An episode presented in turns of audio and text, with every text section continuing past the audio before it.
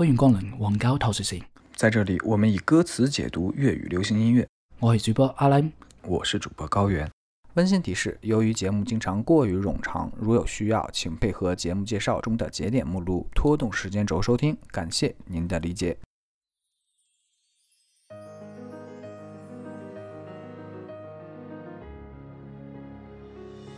嗯，在我们歌词播客的第六期的时候，我们讲述了一个爱情故事。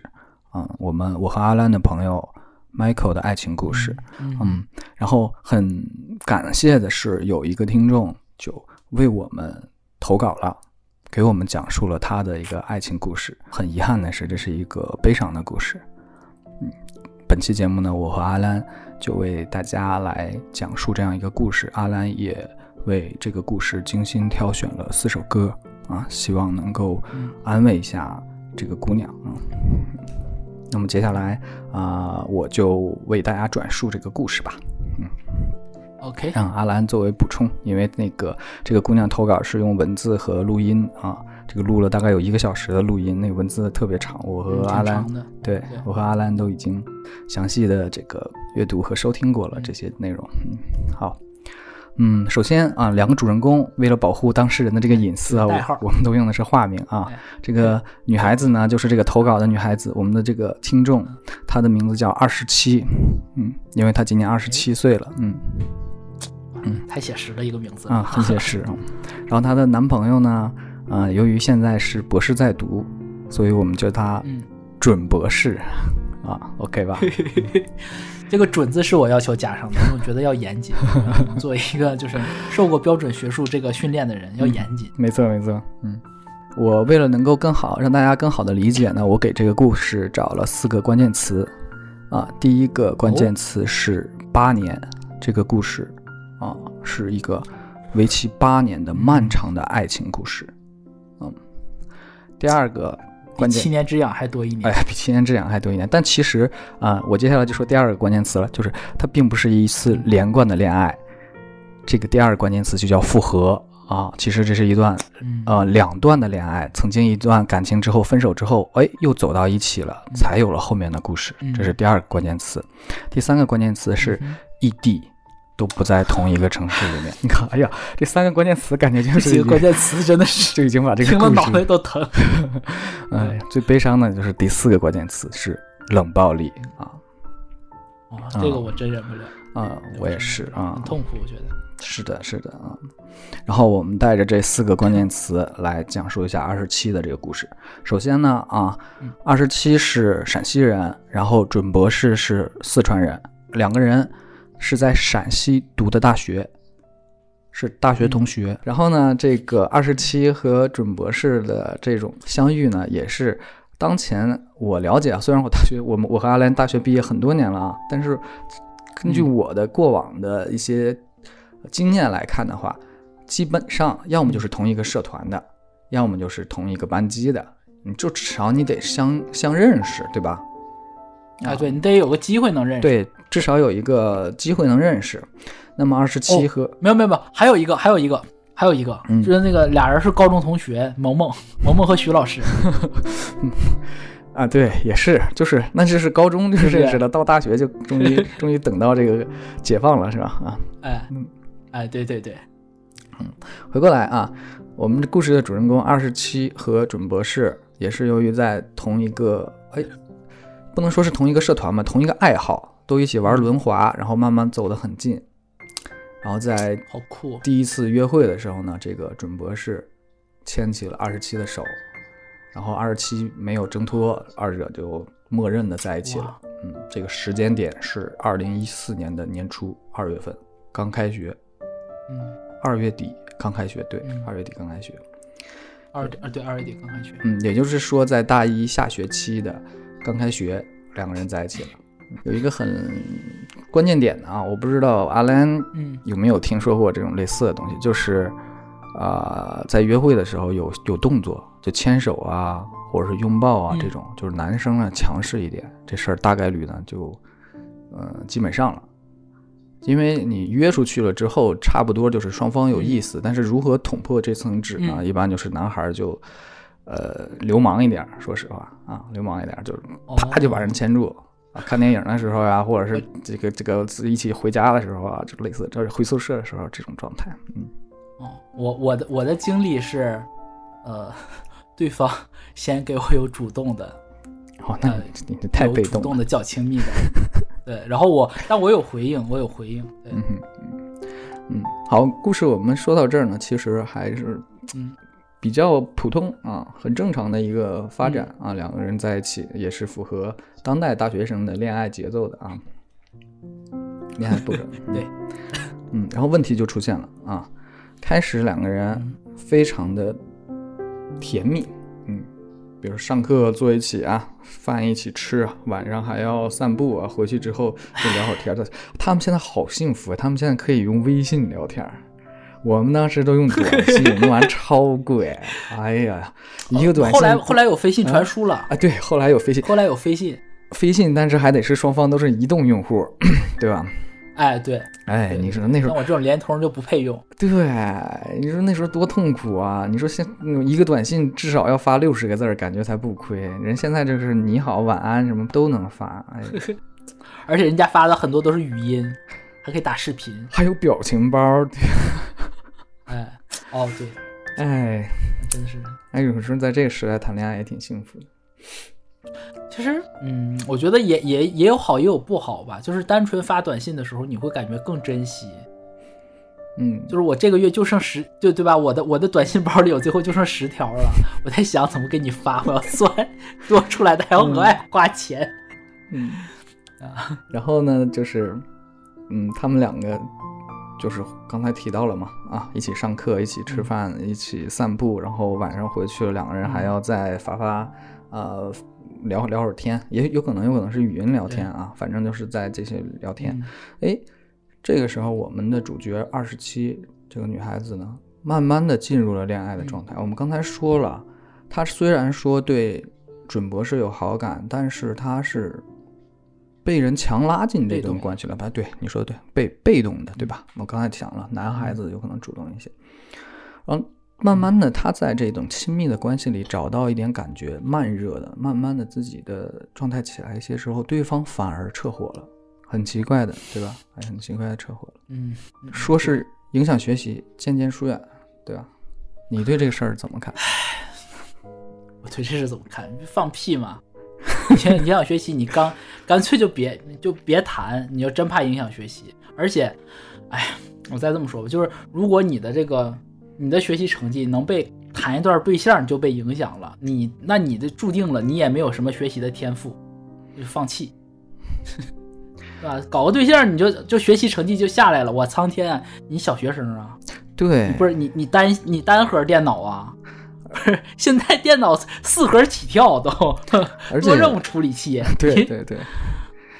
而且说实话，我和阿兰上一期节目讲考试的时候提到了，我都被人拉着考研，对吧？我一个特别不爱学习的人。哎，这个时候其实是双方要共同进步的时候，你你我就为二十七感觉不值了。刚刚上大学，你怎么知道？而且关键是啊，嗯关关键是你刚上大学，你妈，哎呀，不好意思骂人了，你他妈 又骂人了，不是你，我就骂，就你他妈。不是你刚上大学，你你你以为你就是你？假如说你说你读博士，你说你科研压力大，我可以理解。你刚上大一，你说你影响学，你学他妈啥？你告诉我，哎，不，你你你你学高数还是学什么？你你影响影至于影响到你吗？谁没读过大学呀？就很荒谬这个理由。你就自己直接说，就我热情淡了，对吧？或者我我看上其他人了，就我，哎，我就是尝个鲜儿，我现在新鲜劲儿过了，就你就直说，对吧？还非要给自己着补，就没劲，就特没劲。对我觉得，所以这是这个故事里面第一个疑点，就是，哎，为什么来的这么快，去的也这么快？嗯，啊，这个理由，这个理由，阿兰刚才也已经表达了，他是他是不接受的。就我我相信啊，几乎所有的人都不会接受这个，它不是一个嗯。学术学习压力特别大的一个阶段。孙文先生在进行伟大事业的时候，并没有影响自己嗯。谈恋爱，搞对象，对对对，对不对吧？我们，对啊，我主席也没有影响啊，我不知道你这俩字能不能说啊？哦，那不这没啥的，就我们敬真的是真的是由衷的敬佩的一个伟人嘛，对不对？对对对，就是这是问题来了，就是我承认这个东西是有压力的，就是你需要时间去做一些重要的事情，但是这并不是说会影响到你谈谈恋爱这个事情，你可以对换一种方式表达两个人在，并不是说非得腻歪在一起，对吧？要共同进步嘛。就或者我我们。我们举另外一对例子，啊另外一对恋人，那个林徽因先生和这个梁思成先生。对，对，对，这两个人就我们建筑，我们建建筑界的泰斗啊，泰山北斗啊，也没有影响啊。嗯哼。所以说这个事情，给这个漫长的八年，第一年就开启了一个我觉得特别宿命的一个开头。不太吉祥。对，然后在七夕当天啊。应该就是说，二月份在一起，这是不是就是当年的七夕啊？也不太清楚啊。那么就 OK，不是当年的七夕，就是第二年七夕，反正就是最长最长也就一年半。嗯。然后二十七收到了准博士的分手短信，太怂了，真的太怂了啊！我跟你讲，就这个事儿，就是我觉得缺德的点有两个。第一个，非要挑挑七夕这个时候，就是你，你就想让这姑娘一辈子都想到我七夕当天被人甩了，你这点你就不地道。这是第一个。第二个，发短信，那你没长嘴啊？你你没长，不是你你好，微信没有语音吗？二零一四年没有语音吗？咋的？你流量那么那么值钱呢？没有 WiFi 吗？不是你，我都不说要求你当面，对不对？你连语音你都不好不敢发吗？怂，真的，哎呀，又要被消音了。这就是让人觉得特别过分的一个点啊，就是你找了一个特别蹩脚的理由，OK 啊，我恻隐之心，我认可你，我觉得你是真实的，对吧？就你这这真的就是投入到这个这个学术当中啊，要好好要准备考研或者怎么样。或者是有什么难言之隐，不好不好表述嘛，对吧？但是你刚才生生理上的是吧？嗯，然后就是，哎呀，就是这个时间，首先是时间是七夕，然后其次方式是短信，都是非常差非常差的一个选择，没有一个同理心了。就是作为一个男性来讲，我都不说是一个前男友啊，不是，当时还是现男友。对对，你说的对，不善良，就是你都不是说。普通朋友之间，就哪怕不是普通朋友，就是陌生人之间，也会有这种社会的这种同理心，就不要让人这么难过。你管咋的？对啊，你管咋的？你过完七夕说。从这点小的细节上面，我们就能知道他大概是一个什么样的选手啊！我就直说了啊，嗯，嗯，嗯，对。那用 用这种方式来讲的话，那么这个人首先至少能看到一点，就是他不善良。嗯。第二个没有担当。没有担当，对啊，你开始了，那么你就给他一个结尾，对吧？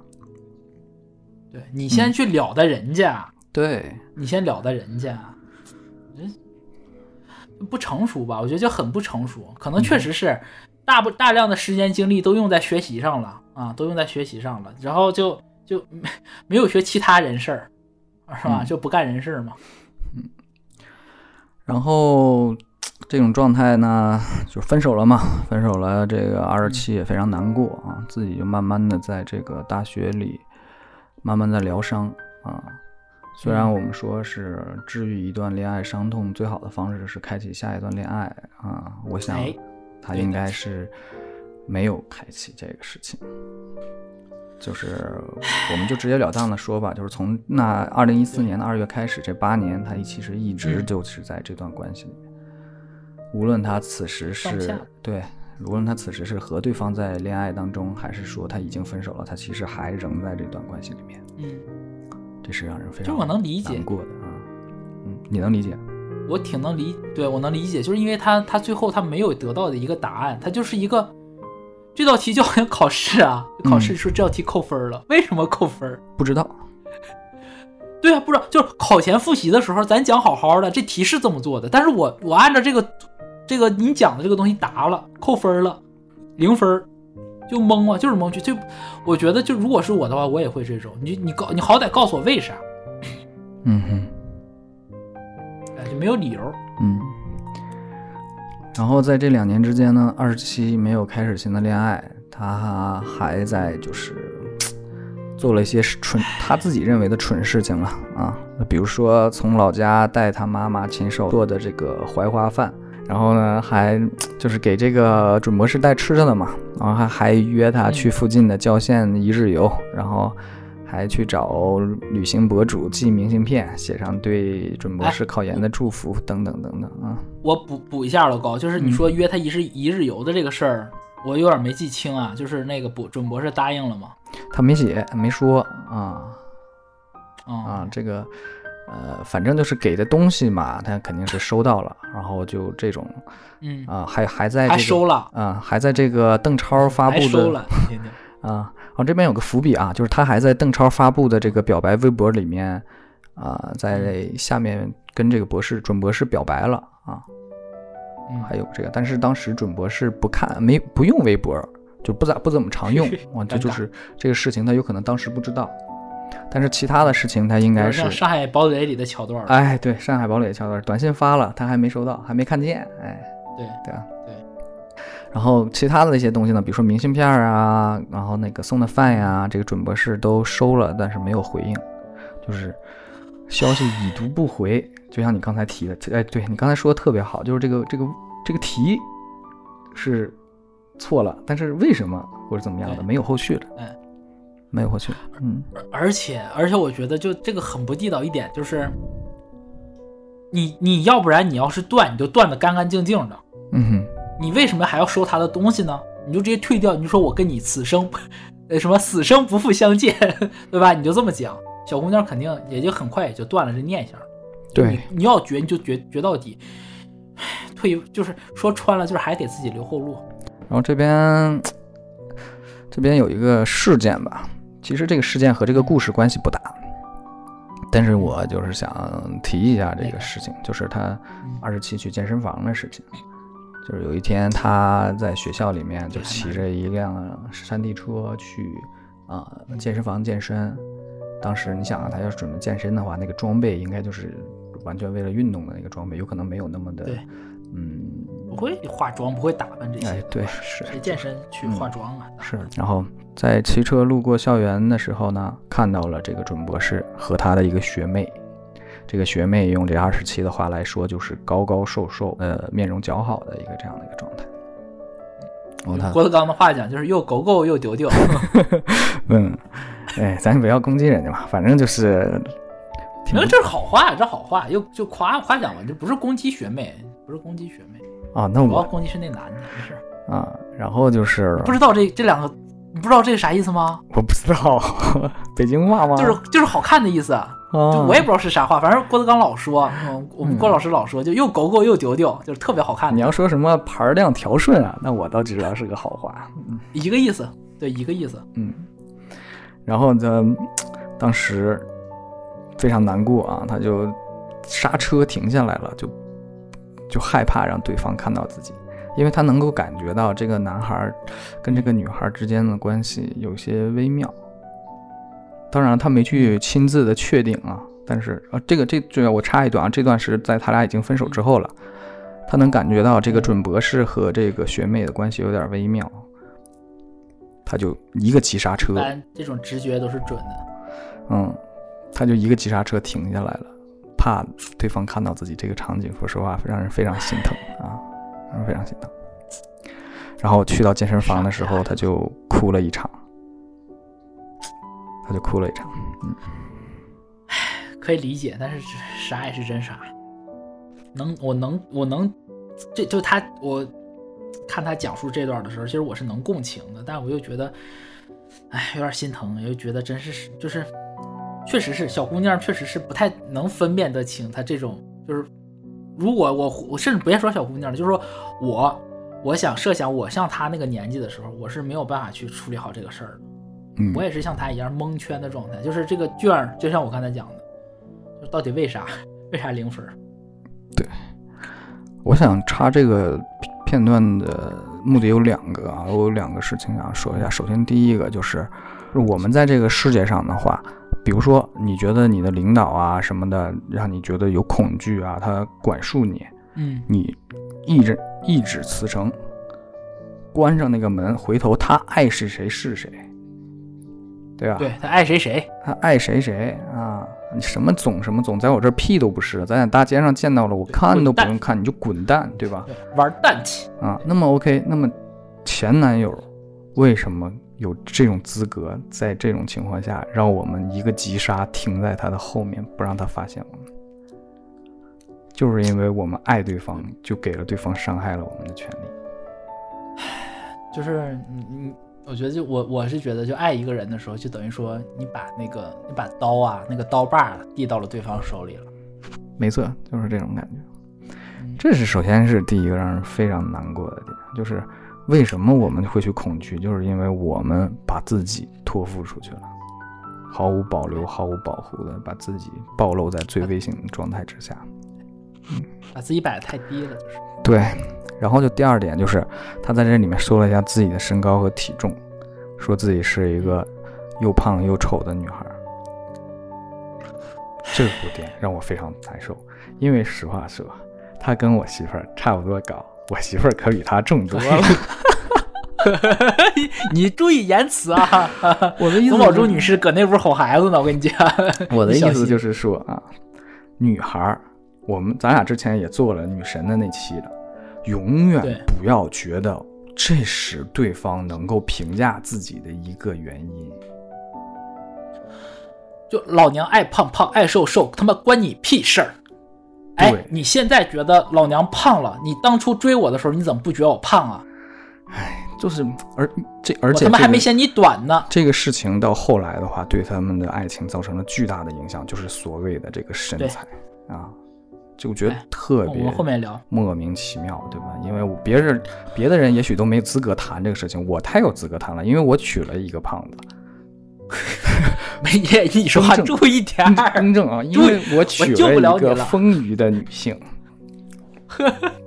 不是，我不觉得女生就一定要，哎，就我觉得这个这个话题，其实我们在那个女神那期已经谈了很多了，就是无论男生，还是那句话，哎，我就。不是胖，哦，我退一万步讲，我退一万步讲啊，我们就说啊，好，女孩不该胖，对吧？女孩胖不好看，哎，那他当当初大一的时候胖不胖啊？谁追的他？就这个这，哎呀，我就觉得就，这点就女孩，但我我，哎，就是你这这那就来气，你知道吧？真就来气，就是这小姑娘要是我的朋友，我我我我我高低我得弄这男的。所以说吧，就是我觉我觉得就是有点遗憾啊，就是如果说能够穿越时空的话，我希望二十七当时你要去揍他是吧？不是不是，我希望二十七当时不要急刹，你就像风一样的骑过他们身边，让他们看着你的山地车的后轮，看着你远去的背影，哎，告诉他们，让他哭去吧，让啥都不是，让他心里都咯噔一声，哎呦，哎呀，被他看见了。这种感觉，对，你怎么能是又丑又胖的呢？你就是你自己，对吧？你就是那个曾经被他牵手的人，他主动牵的，是我们对给了他这个面子，对不对？对，你当时把他手一甩开，他他妈谁呀？对不对？哎，对，就是这样的情况。嗯，OK 啊，这个事件之后呢？这个二十七回到宿舍呢，又哭了，哭了很久，这个非常痛苦。然后他就唉删除了和这个准博士所有的联系方式，也嗯把所有的平台都屏蔽掉了。哎，我不知道他是做了哪些，反正就是他尽量的就是把对方从自己的生活里去除出去了。嗯，但是嗯，但是呢，能我从这个点上我能感受到二十七是一个仪式感很强的人啊。他就做了一件事情，因为他没有得到这段爱情的结尾，对吧？他只收到了一个莫名其妙的短信，他想给自己补一个爱情结尾。嗯，他希望自己在大四实习的时候去成都实习，把那些曾经准博士跟他说过的地方全都自己看一遍。这是他这个就特别的那种青春校园爱情故事。特别的虐，但又特别的不值得。我不知道你们有看过《东京爱情故事》啊？我看过。看过丽香就是这么干的，对吧？嗯，哎，就是，哎，哎，对，就，哎，就两个三十多岁老男人，就我我能理解，但是又觉得，哎，就为这种人不值。对我的理解就是，他想要给自己这段感情画一个句号，因为这个句号本不应该由他去完成的，但是现在只能由他自己一个人完成。就这这里面，我就特别想提一个我自己的一个观点，嗯，就是我我其实也有我我也有过，就类似于像二十七这种，就是无疾而终的一些一些一些一些故事。但是我是觉得，我小的时候也觉得，就是很多时候我我你你懂我的，我也是很仪式感很重那种人，我就要据点，我要有个什么仪式。但是真的就是人过 三十了之后，就会发现不需要，就是平常生活，就是现实的生活里面，可能就是无疾而终，就是那个据点。对，我们不会说像像像小说、像电视剧，就我就觉得可能我们看的文学作品、文艺作品太多了，总觉得这一定要有一个，哪怕不光，哎呀妈，差点说成粤语，哪怕不轰烈，轰不轰轰烈烈，但是也要有一个就是标志性的东西。但是现实就是可能就是今天我们是最后一次见面，下一次可能就是大家失失散于人海了，就是这种。不要执迷，真的不要执迷仪式感。然后呢，他就是这是多久了？这二零一四呃不对，二零一四年是大一的下学期的开始，哎，然后到二零一六年，他去到成都嗯实习，给自己这个爱情嗯画一个句号。嗯，然后这是首先这八年故事的第一个部分。那这个部分，阿兰嗯选了一首歌送给二十七。对的，我看完这个故事的时候，我就第一反应就是这首歌，嗯，因为我自己也很很喜欢这首歌，很好听，然后歌词写的很触动我，同时呢，我觉得这首歌词也很很符合二十七同学的这个故事，是来自于古四儿古巨基的《心跳回忆》，心跳回忆，作曲是陈辉阳，嗯，作曲陈辉阳，作词西野林夕，啊，嗯经典的夕阳组合。嗯，这个歌讲的其实就是怎么说呢？两个人，这么说吧，你为什么选这首歌送给二十七呢？因为这首歌里有一句话是，呃，非常经典的这这首歌里最经典的两句话吧，嗯，就是无论事隔多年，我也心跳，最后和你虽如我那所料。好，紧接着下面这句就是要命的来了，嗯先调引我的人爱的比我少，然后见面更少。就是我是觉得，就是他的故事里面，就是这这位准博士，就是他先招的人家，然后他又先撤了，就是像玩翻绳，就是他先翻起来这个绳，然后他又先撤了，等于说就是把人就绳啪弹到姑娘手上了。我就觉得这个这两句歌词非常，就是是是是二十七同学的这段爱情的一个真实写照吧。是，嗯，阿兰选这首歌也是，嗯、其实这首歌整体呢，还是对有对于这个爱情是保有着怀念的，对，美好的回忆，美好的回忆。听它叫心跳回忆嘛。对，嗯，就像是二十七，即便是到最后了，他也是想再去到成都，给自己这段感情，嗯，这这段回忆吧，一个结束，然后就把它尘封起来了，也是想把这段回忆嗯，珍藏起来。就是我我我猜想啊，就是当两个人，就是二十七同学和这位准博士他们俩刚在一起的时候，可能就是他牵起他手的那一晚吧，我觉得就是和歌里写的很像，就是心真的心会跳的，就是那种那种激动，那种甜蜜，我觉得是是很难再有的吧，就可能只属于那个年纪。当然啊，就是我我的意思是，可能当时那个环境下出现的是，就是那个男男方的角色，可能哪怕不是准博士，是任何一个人，对于二十七同学其实都会是一个难忘的一件事儿，就是对。年少的时候校园恋爱的这种，嗯，嗯，所以就我们选了这首歌。嗯，因为整首歌的时候，他讲故事，我觉得西爷在这首歌里讲故事的时候特别的简单，他就一共就用了，他用了两段歌就把这个故事讲完了，特别简单就把这故事讲完了。呃，前前第一段主歌的时候，就主歌的时候他唱就是，首先是就说这个女女孩，因为这是男孩唱的嘛，古巨基古瑟尔唱的，就是女孩在半夜三点的时候，然后给他打电话问他会不会弄冷面，就是一个非常简单的一个事儿，声音软软的跟他讲，然后这是他想到女孩的这个事儿，然后第二件事就是。就是这女孩在他他家楼下路过的时候，看到他家里还亮着灯，就是就觉得他可能没睡着，他就给这个男孩打电话，就这么两件事儿。其实这我觉得就是古四儿，就是那个西野选的这两个情景点吧，是非常，我觉得只有恋爱中的人才会。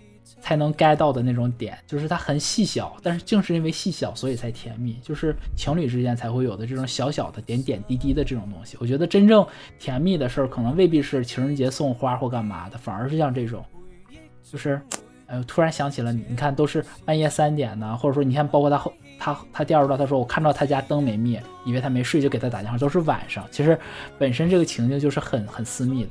那这是他交代他之前甜蜜的时候。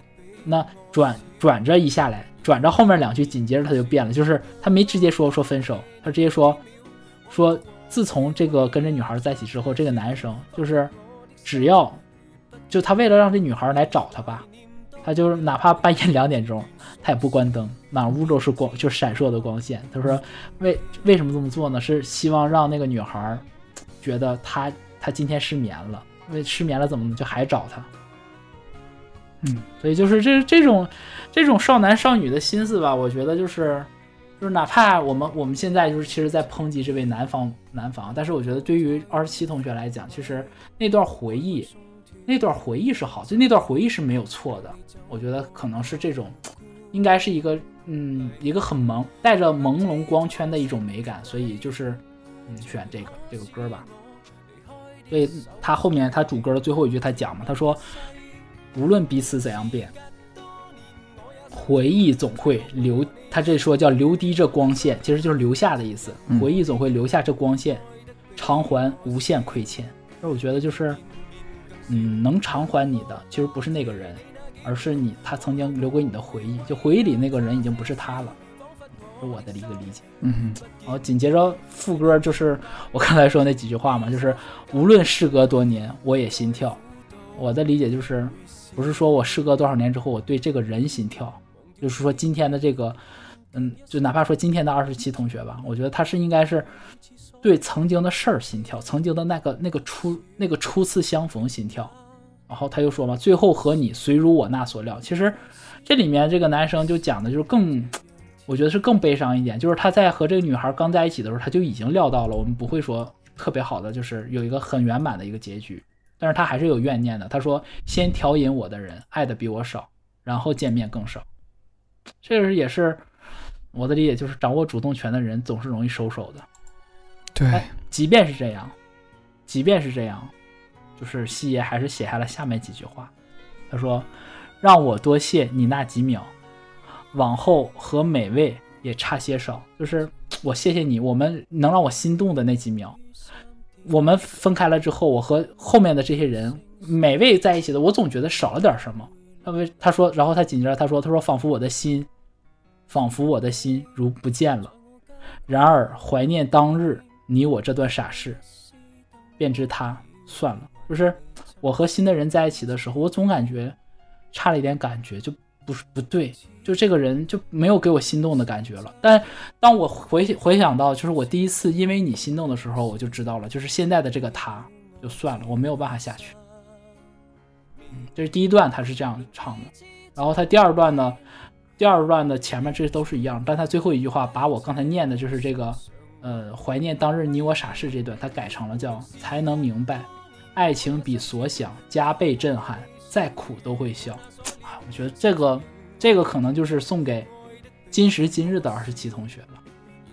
就谁，我觉得他肯定想想象不到，他大一下学期的时候，一个有可能一个点头，一个同意，就是没有挣脱的手，就能让这段爱情就是霍霍了，也不要霍霍他，就给他留下了长久的印记，能持续这么多年，太震撼了。但是你真正虽然你说苦不苦是苦的，但是你再回忆起来当时的那个时间点，其实我觉得就是再苦都会笑。对，嗯真就是这样。然后最后结尾的时候，他又嗯，西爷又写了两句词吧，叫“忘掉被你感动，却也心跳。往后情侣一如每次所料。”就是哪怕我忘掉被你的感动了，但是我的那个，就是哪怕就我的理解就是，哪怕这个人我忘，哪怕我不爱这个人了，但我想到当年的事儿，我还是会有这种悸动，就是少少男少女的这种悸动。那往后情侣一如每次所料，就是往后的这些遇到的这些人，其实就和我所料想的一样，就是没有办法，没有办法给我提供这种什么呢？他下面说，他说我爱的不少，遗憾也不过是。并没法使我的心这样跳，挺悲伤，但也挺甜蜜的。我觉得这属于那种少年人的嘛。正是因为有遗憾才美好。如果不遗憾了，可能这个这个心跳回忆就没那么美好，就不值得这么珍藏了。你就是老毛病又犯了，又喜欢这种残缺美。哎，的就是是这样啊，是这样。就是你想，如果俩人就在一起了，你就不会觉得这个有多么珍贵了。就是你们两口子现在，对不对？你看他就在坐在你面前，你们俩做任何一件事都会比当年更浪漫。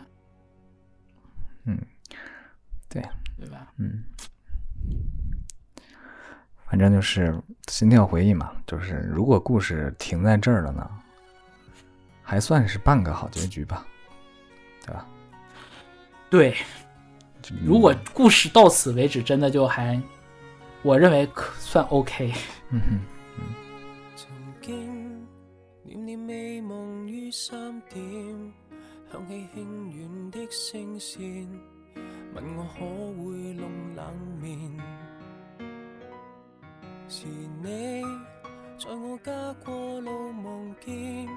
尚有一丝灯光，以为还未沉睡便致电。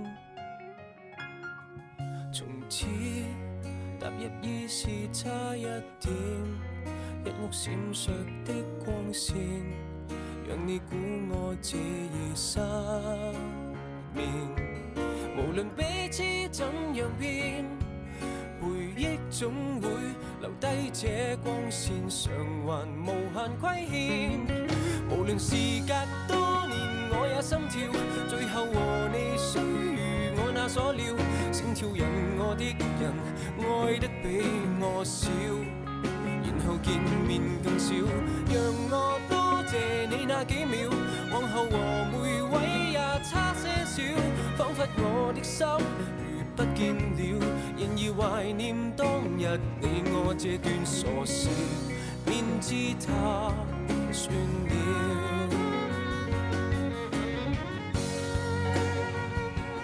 刚才我们提到了毕业的时候，准备去成都进行实习，就是给自己啊把那个准博士曾经跟他提到过的地方都去看一看，然后呢。想自己记录一下，就永远的放下、断开了。然后，因为那个健身房事件，也把准博士的所有联系方式都已经删除了。这边事情的转机就是，当他实习期满了之后，他忽然觉得成都还不错，就决定留下来了。就是一个来了就走不了的城市啊！哎，有眼光。嗯。然后事情，哎，一转眼就又过了两年。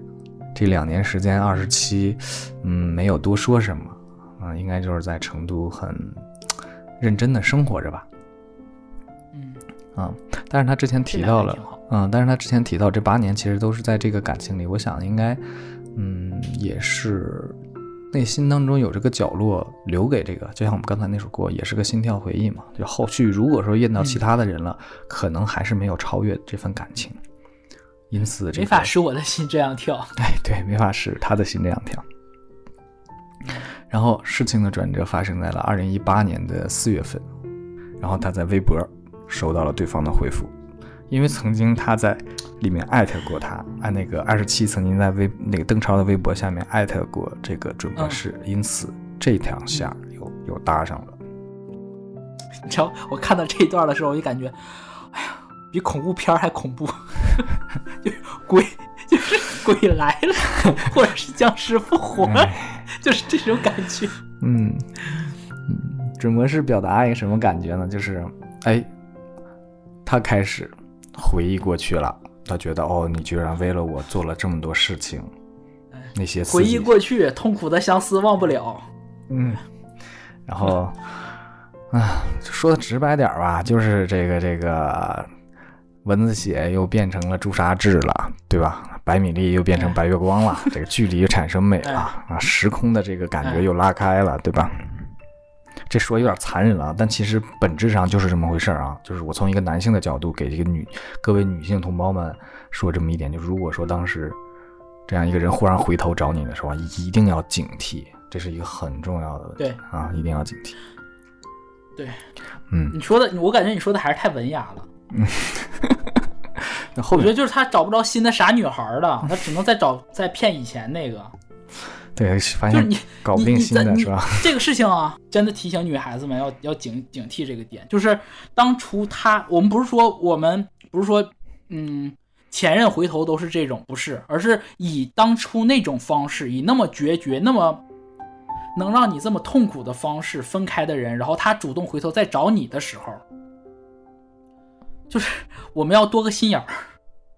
对，事出反常必有妖嘛，对不对？嗯，对，就当时当初留下来的这个，我们说的深奥一点啊，当初留下来的情感储备不足以支撑再来一次的恋爱了。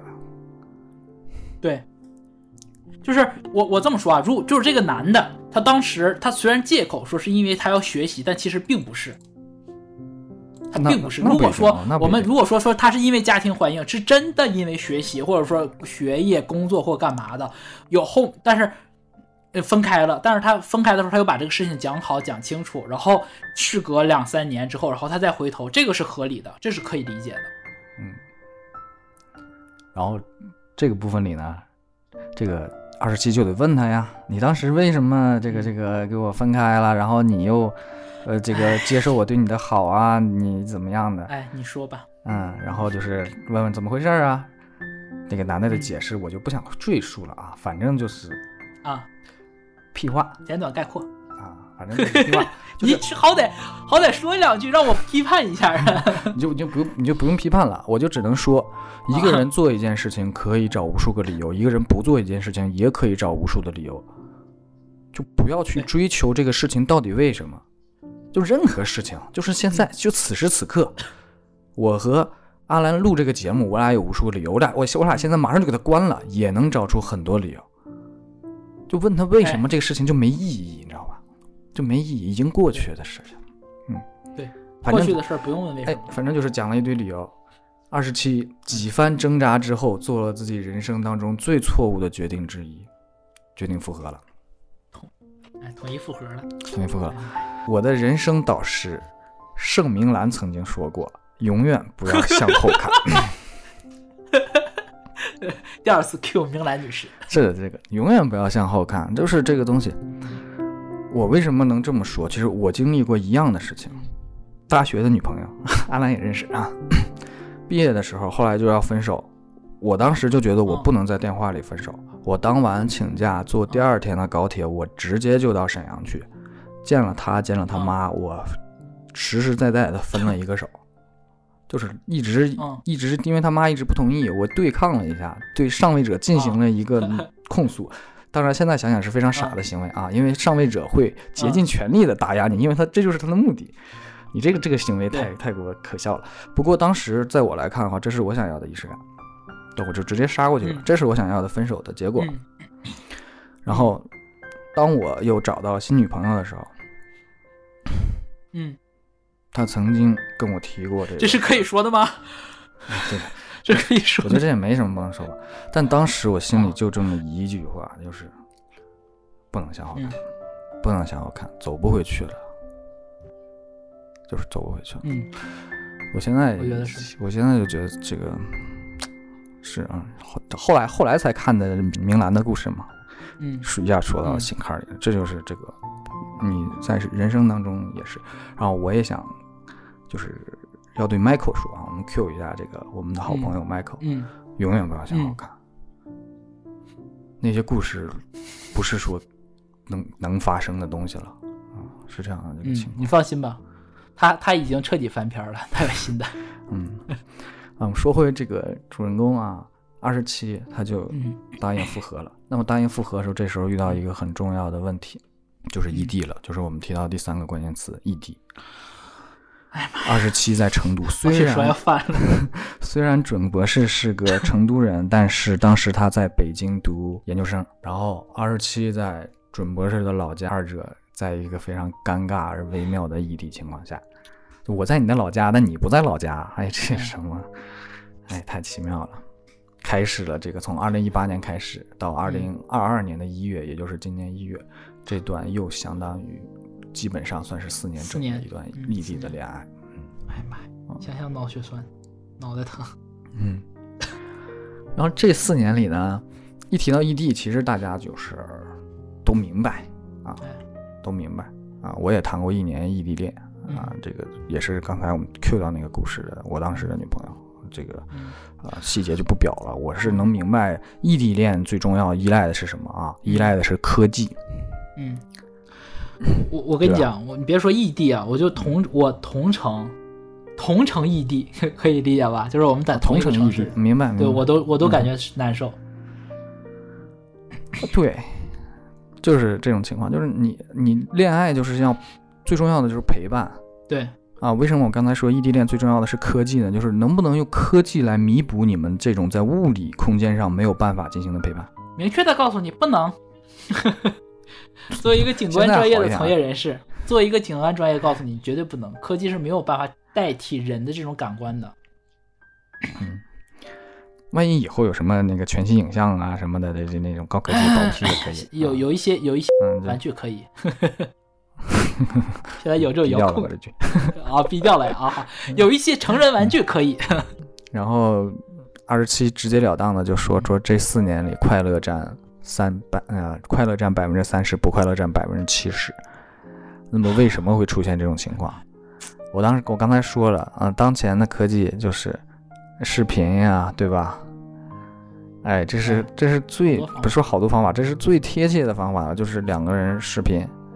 啊，我也爆个料，我们董宝珠女士曾经也和一个男性进行过一个长长时间的异地恋，他们两个人整晚上甚至都开着视频，就能听到对方打呼的声音，哦，就这样的一个陪伴级别。为什么要这样呢？其实就是想拉近彼此的距离，就是想拉近彼此的距离。那么问题来了，嗯为什么这不快乐占百分之七十？就是我们所说的第四个关键词，就是冷暴力。我是一个天蝎座，我没有人比我更懂冷暴力了。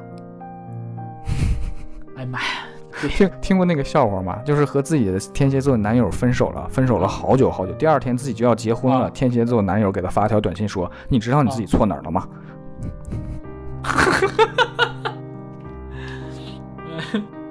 不知道。我的我的几个好朋友都是天蝎？”座，啊，好像是啊，你也是，嗯杨姐也是。天，天我我我哦，我跟你说，那我你没给我对我使用过冷暴力，我跟你说，但是杨姐他们都对你使用冷暴力，我跟你说真的，对，我的妈呀，真的是，所以说啊，我没法说了。哎，这是不是我把我自己的人设崩了？我们在占占卜那期的时候，我说我不信这些，其实我还稍稍懂一点。没崩没崩，你因为因为你自己不也说了吗？你是因为这个 生生肖嗯，选的儿子出生的年份。回过来啊，就是没有人比我更能冷暴力了，就是，嗯，你能察觉到对方冷暴力的时候，就是明，就是他心里肯定是收到了你所有的东西的，他就是不想理你。对，他就是不想理你。但是这种情况下，在异地恋里面的冷暴力几乎就是一个杀手锏，太死亡信号太厉害了。这个异地恋里面冷暴力，那种冰冷的感觉太过明显了，太尖锐了。嗯，锋利，我我也经就是就是这两年我有就是在嗯感情中有经历过类似于这种吧，就是对方对方很冷的时候，然后但是因为还好是同城的时候，就是你嗯大家没有说异地到那种程度，但是就是见面聊天的时候会就讲，就说，啊、就是什么，就是呃，科研压力很大呀，或者有的时候就是是就知道应该回复或干嘛，但是就是不想说话，不想什么的，就是这种我是我觉得我可以理解。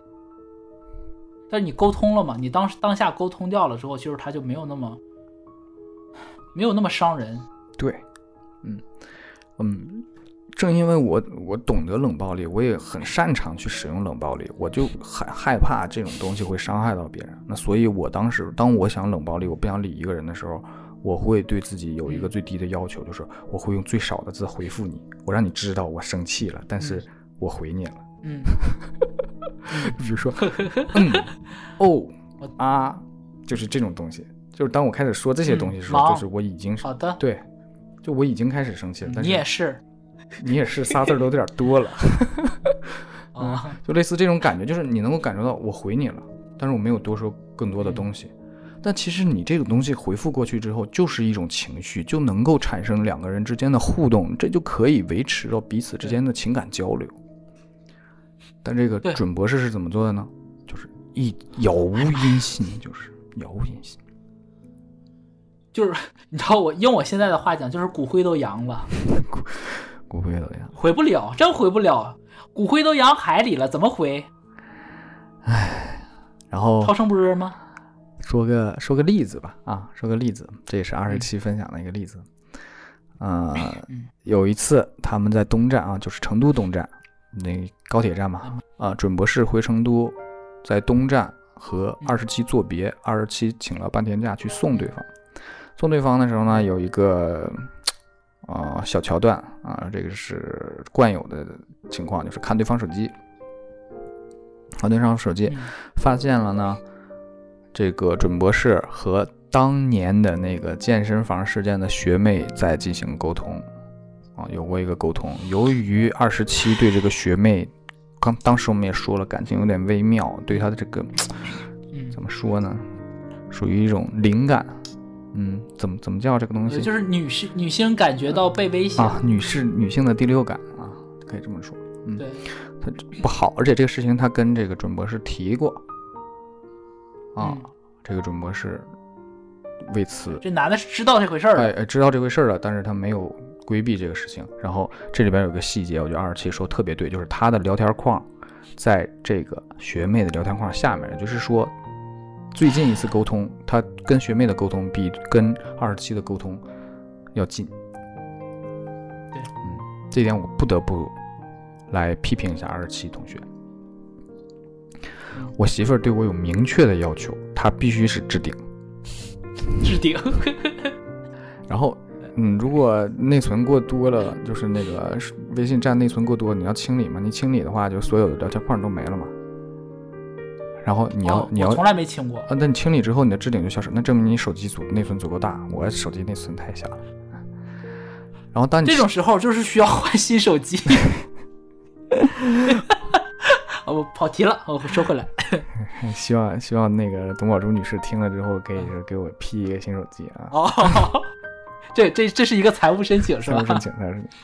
然后回过头来，就是你清理之后呢嗯，置顶就消失了。那你，我现在留下的条件反射肌肉记忆就是赶快把我媳妇设置，跟她发一个表情包或者怎么样的，赶紧设成置顶嗯，啊。所以这是我们都天天见面，哎呦喂，一天天说多少话的人，还是放在这里，因为这代表什么呢？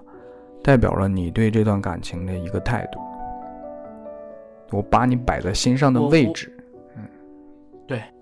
我我再补充一点，就是我们刚才在说这种形式感的问题，我觉得这种形式感远比所谓的要求呃分手的这个形式感要重要的多，因为这种形式感会给你心理的这种带来实质上的影响，对，没错，你说太对了，嗯，嗯对吧？这是实真的会影响的。就它还有另外一个例子，就好像就是假如说你们家的副驾驶，对对对对，就是这样，只有他可以做，我觉得这个就是这个是一定要要做的这个事儿，是是是，完这是形式感的正确使用方式。对。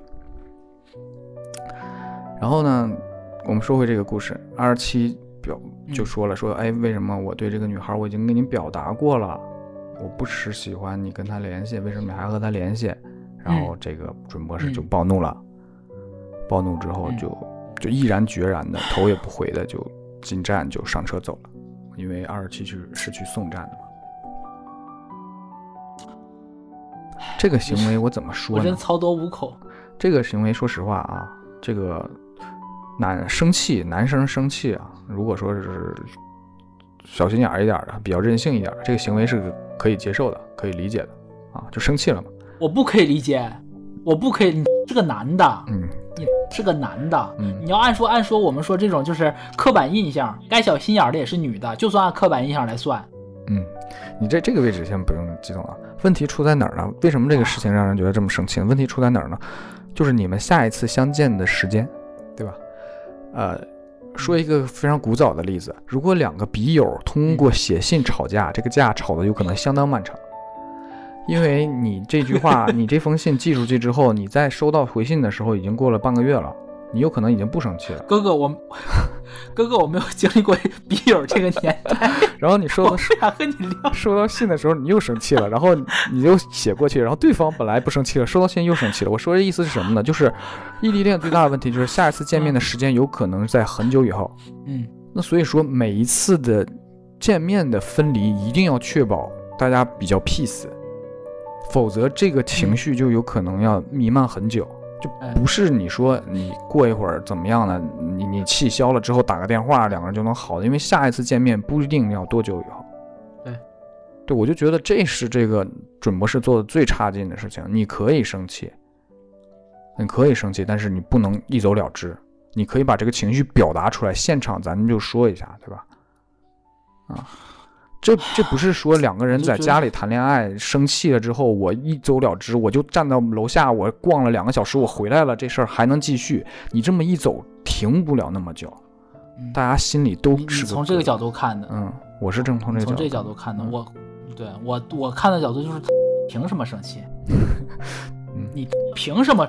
不是，哎，我这话我真的我我看到这时候我真他妈来气，你凭啥？好，你心里有没有我？这这个事儿，我觉得这个每个男的都被问过，你心里到底有没有我？有我没他，不是这个意思，就是如果你有我，你重视我，你真的就是我别别说是别说是恋人了，就是朋友，我心里重视这个朋友，他不爱吃什么，他爱吃什么，他讨厌什么，我心里都会有个数吧，对，对不对？何况是女朋友，女朋友跟你讲，我对这个我对这件事儿很敏感，我生气。之前跟你讲的这个时候，一定不是吵着架说的吧？一定是心平气和跟你讲的吧？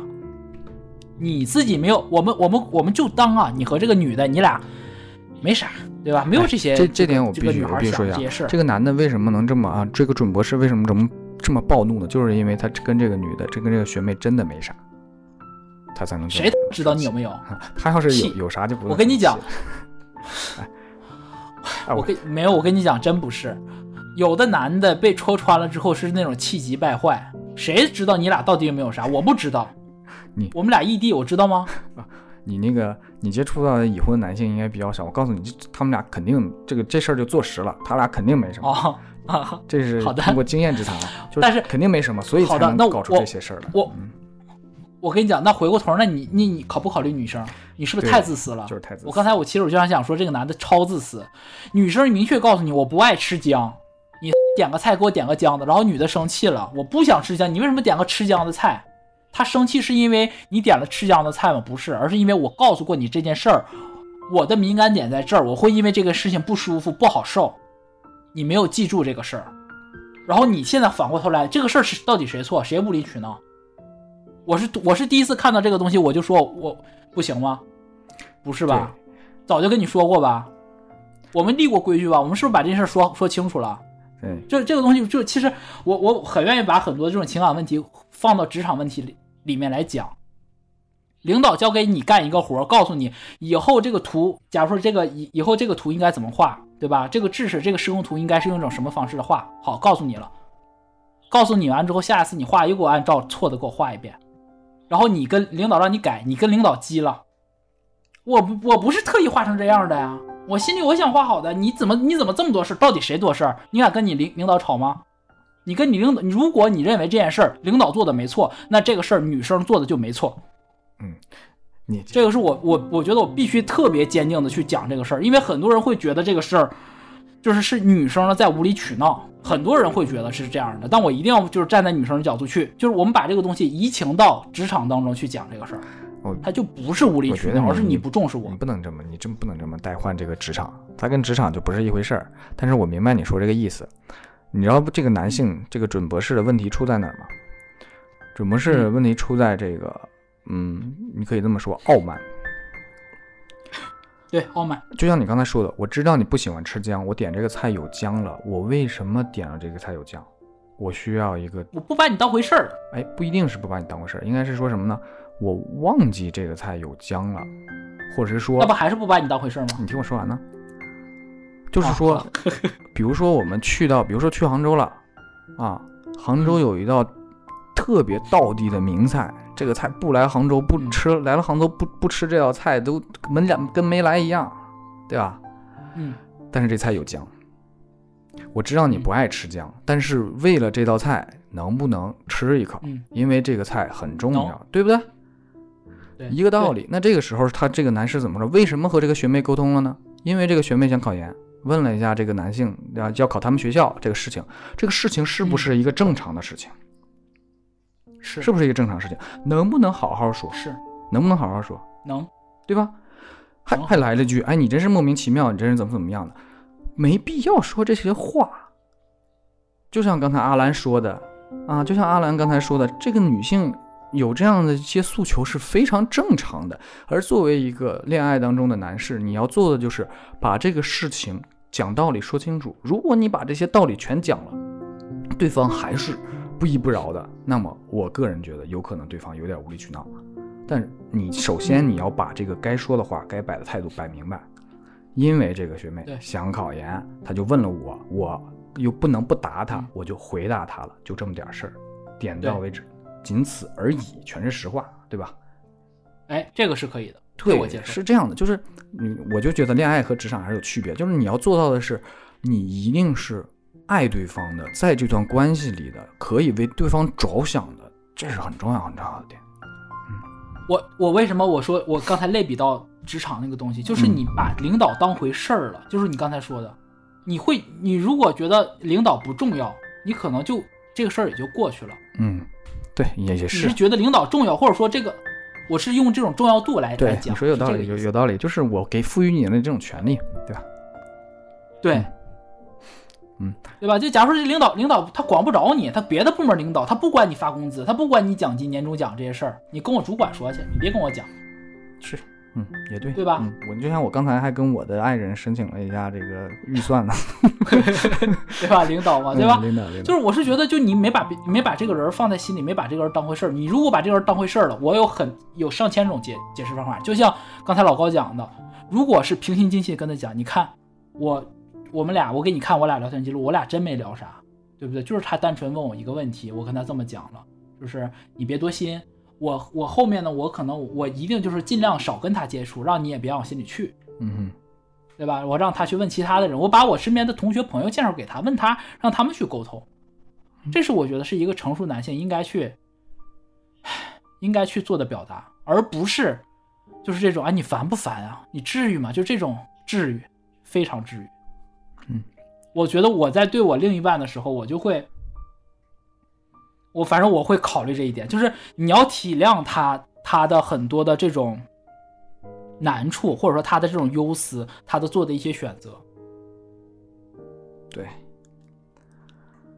然后我，就是就得说一下当时这个场景了，就是他自己二十七一个人看对方坐火车走了，就是看到那个背影，他描述了很多嘛。他说他人生中从来没有被人这么决绝的抛下过，啊，也是让人嗯挺难过的一点吧。就是上一次是他一个急刹车，看着对方远远的走在那儿，这次是他 站在原地看对方越来越远啊，他的两个视线吧融合在一起，我不知道他当时想些什么，反正在我看来这是很痛苦的地方。剩下的冷暴力就简单一点说吧，就是啊，对，刚才那个事件补充一点吧。后来准博士消气之后，还是双方进行了沟通了，但我说了啊，因为下一次见面时间不一定，你用这种沟通很难消解这样的一些负面情绪。对，对异地恋来说就已经留留下了一个疙瘩。对对异地恋来说特别不友好。然后剩下的准博士的冷暴力就是不经常回信息，这对异地恋来说就也是杀手锏级别的。我们刚才说了，冷暴力就是杀手锏。嗯，我记得我记得他他有一个描述的有一个细节，就是说给他发信息连着好几天没回，嗯，对，然后他他甚至就在想这男的别不是出事儿了吧，然后打个电话突然接了，嗯，就是，问有啥事儿吗？没啥事儿，哎，就是你还有一点就是，这点也也不得不说一下，就是二十七在这个异地恋的这段故事里，他的也太过被动。你知道，异地恋就只能靠你的双腿来弥补这段距离。如果对对方不跑的话，要有要有一个人主动去付出，没错，就是我看过很多异地恋成功的，那晒的车票那都能都能哎装订成册儿，就是没办法。对，这是没办法。这二十七在说这个故事里的时候，他说他对方对对方的学校不了解，这就不行。你要想干到这样的完成这个异地恋的话，你就必须打入他的圈子里面去，这没办法，你必须要做到的事情。你知道我，我嗯就说到这个点的时候，就是我补充一下，就是那个这二十七姑娘在那个给我们的录音里面讲，她说，嗯，处了这么多年，她对这个这个男生他的学校不了解，对他身边的朋友不了解，对他的环境全都不了解。嗯，一方面是像刚才老高讲的，他应该主动去打；嗯还有一方面，我在想，他性格里可能本身就是偏被动的多一点。对，那这个时候就是，如果如果两个人两恋人在相处的过程当中，其实他对方应该是知道他的这个特质的。那你看啊，这个女孩是有把这个男生介绍到她的朋友圈子里，她的亲人圈子里，跟她身边的朋友都是熟识，都是知道的，都会吃饭的。那这个男生没有去做这种介绍，我只能说这个男生他没有认真认真的对待这件事儿，就不是说你们俩处一年两年，处第一年的时候没有介绍，我觉得没什么，第二年没什么，第三年了还不介绍，这个就是有问题了。而且他们俩不是一年两年。嗯，没错。所以这个事儿就是女生有责任，但责任更大的一方在男性身上。反正就是说吧，他们没有完成这个社会圈子的这样的一个交叠，特别是说像二十七还在成都，如果说准博士回成都的时候啊，二十七至少能和准博士成都的圈子有一个很好的交集。这个好像在他给我们这事情里没有提到这个啊，不太清楚。嗯，然后就得说到了二十七，在这个二二的二零二二年啊，不对，二零二一年啊，有待他这个二啊说错了，准博士在二零二一年有待二十七见了自己的亲人，也是，也就是说见家长了哎，见家长了，也就是说在恋爱了，这是二零二一年一八年到二一年三年之后，两个人决定嗯再进一步了。虽然说异地这个情况暂时没解决，但是两个人决定再进一步见一下家长。说实话，这个意义非常深嗯深厚啊，见家长这个意义非常重，而且也看二七也表达了对方的父母是给自己包了红包的，这是对，代表意义很大的。就是正经当儿媳妇看待。嗯，没错。然后就爆发了一个新的问题，就是二七给的这个讲述这个故事里面，他说准博士的舅舅嫌弃二十七长得胖，有双下巴，一笑就没有下巴了啊。我不得不说啊，我都不知道说啥。啊，因为我现在就在成都嘛，成都对于女性的这个外貌确实是要求比较高，我嗯，我说这点就是也是我不喜欢的一点。啊，我嗯。我也别说不喜欢一点啊，原因如上啊，我也已经说过了啊，嗯。因为我自己的选择这等等情况，嗯，但是对方给你抬个杠。嗯但是对方这么说，我就觉得特没劲，嗯，就是默认的就是两个人在一块儿先看着你长什么样子，以这种部分，说实话，这就就都不算是社会达尔文，这就算是外貌达尔文，神经病，嗯对吧？不是，关键是舅舅，啊，对，舅舅孩子，舅舅我，你他妈哪怕说你妈你爸说都行，舅舅，哎呦我的妈呀！哎，不是，我想问一下，舅舅死了之后，你给他上坟烧报纸，你给他烧烧纸吗？他死了之后，你都不你都都不给他烧纸，你现在你结婚的时候，你说他对你媳妇儿有意见，我苍天，我的妈呀，真的是，啊，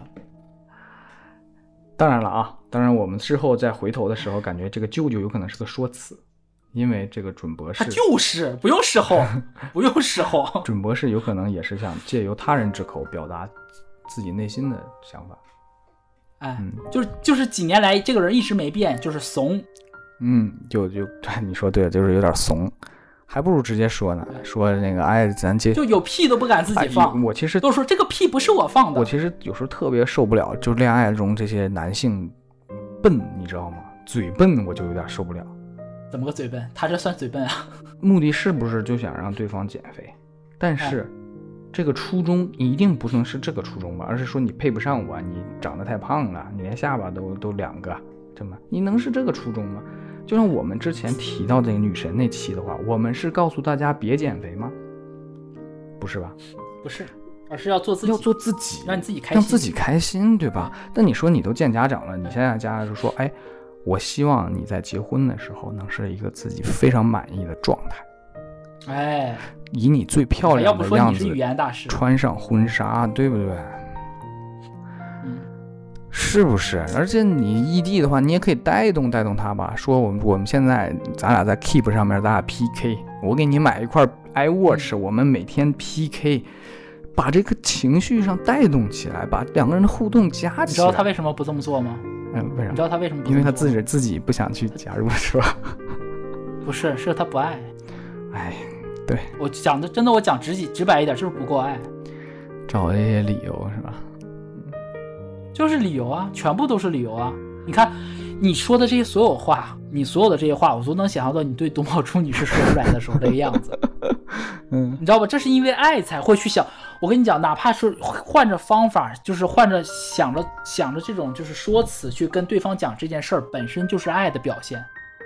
对，我愿意为了你花精力去想怎么去让，呃，一种什么样的说话的方式让你能接受，让我们共同变好。对，就是你明这本身就是明明。知道人家不爱听什么话，你非得往人肺管子上杵，这不是我不知道为什么要做这样的事情，所以我接受不了有不是，而且不，体谅，哎，有的他就是不爱。嗯我说的，我说的更，哎，说的更直接点，就是他现在一时半会儿找不着合适的人儿，他就非要吊着这姑娘。他但但凡找着个合适的人儿，他就得登喽。但是他一边吊着呢，他看着周边的这些好条件好的呢，他又觉得他他跟人家可能我不知道啊他有没有试过跟他周边条件比较好，他认为比较 OK 的一个女生交往过，或者说有这些意向，可能人家看不上他，或者说他可能他自己不敢尝试，比较怂。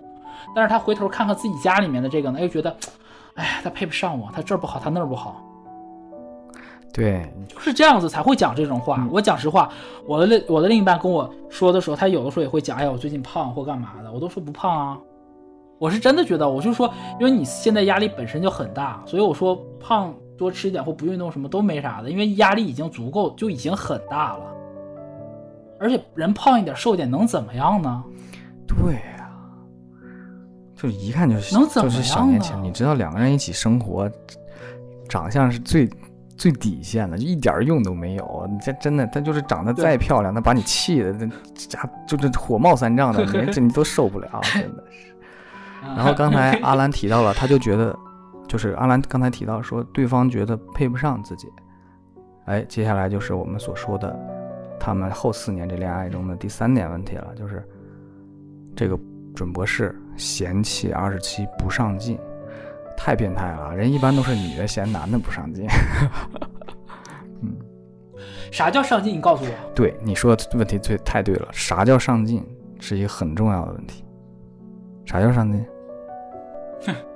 反正我那我那我感觉，就所有的绝大部分普信男跟我爹比都不够上进。你你那你还是在传统意义上的这个上进了。上进的定义就是啊啊，你说 哦，那我那我我本来想说一个更狠的，我说我就定定定义一个特别现实的，挣多少钱？你别给我扯那没用的，我们就说最现实的，你挣多少钱？哎呀，你那你就是跟那个准博士尿一个壶里了。他就想聊哎，对，的就是、我就跟他尿，我是挣多少哎，钱。没错，我就跟他嗯尿一个壶里，没错，我回过头就要问他，你读书你挣几个钱？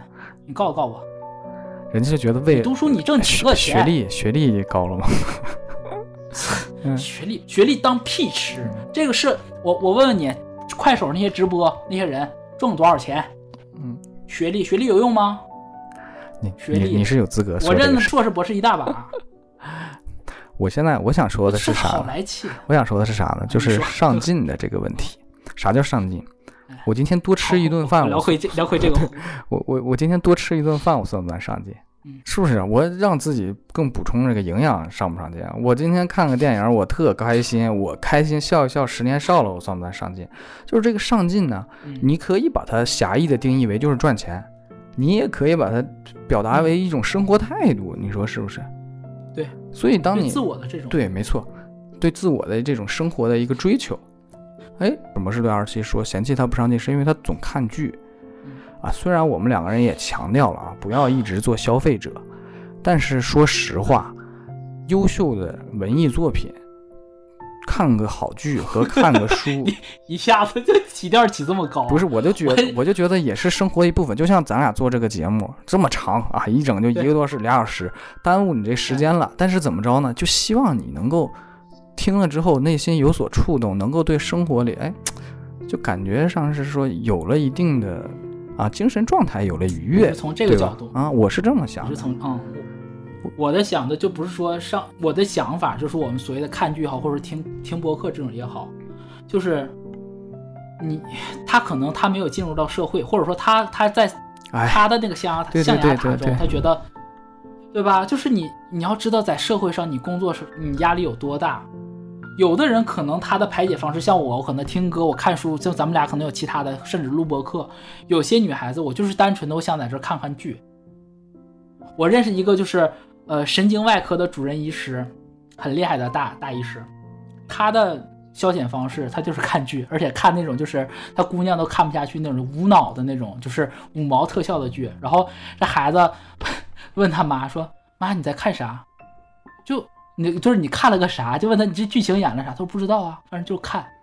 他就是只是把这个东西当成他解压的一种方式。这怎么就就为什么什么事儿都要和上进联系在一起呢？对上进就是要表现在，你说的太对了。我就真的觉得就是就是太肤浅了。就我就觉得现在这个时代已经不能说像高考似的，就比如说你今天一定要学满多少个小时了，对吧？对，我就觉得你可以完成你的生计之后，你可以有任何消遣，你任何娱乐，这都是让你自己健康生活的一种方式，这都是上进的。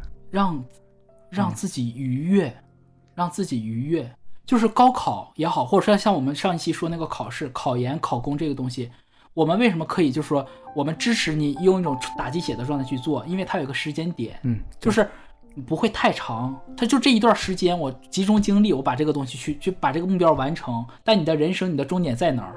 你那么上进是为了什么？你的骨灰盒上能多点啥？所以刚才你说的是特别对的，就是由于他还在学校里面，他一直没进入社会人的这个状态，就是它是一个你刚才说的特好，就是时间点的问题。因为我进入到社会之后，它是一个漫长的、没有结局的人生。你六十岁退休，你把这个当成一个时间点嘛，那也非常漫长。所以你要做的就是如何在这漫长的时间里让自己活得快乐，让自己活得充实，这其实很重要的。对，就是其实其实我是觉得是像那什么，是像就我们上期上一期就再 Q 一下我们的上一期，大家可以去听一下《圣马力诺之心》里面最后一句话，就是其实绝处求生才是悠长人生里无尽的那场特训，就是这个人生是无尽的，这个痛苦，我经常爱说的一句话就是。人生苦长，不是人生苦短，而是人生苦长。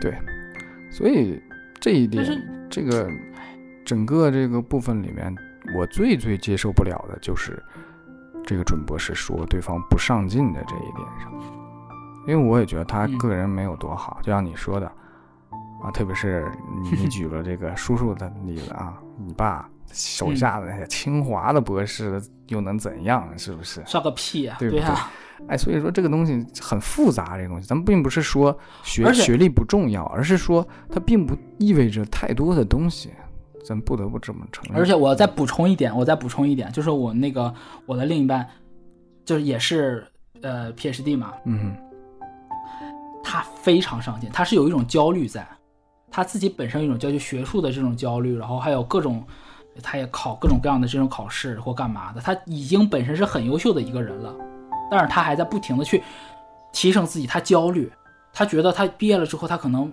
他他要为了有更好的工作或干嘛，他要留更多的退路或干嘛，他会做这些事情。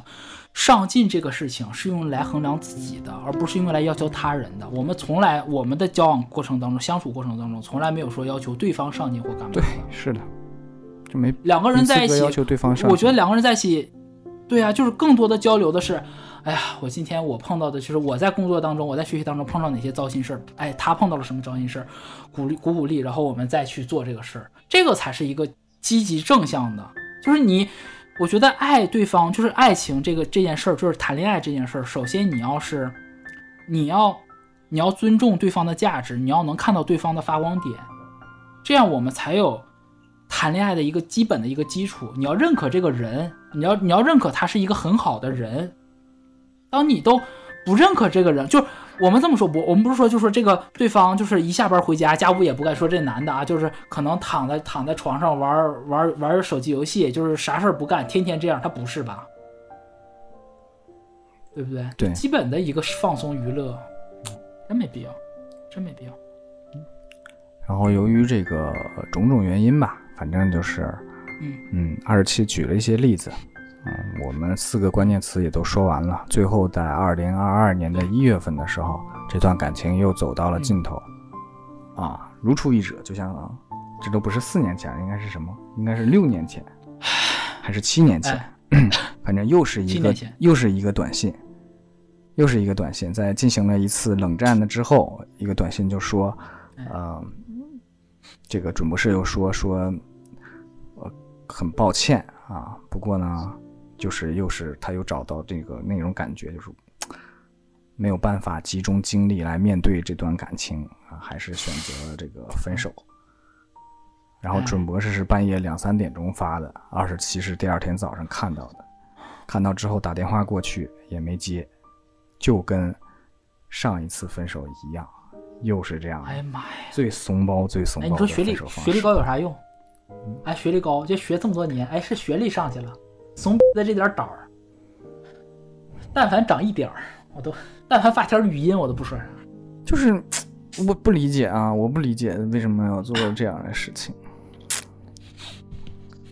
我觉得这时候可以引入我们第二首歌了。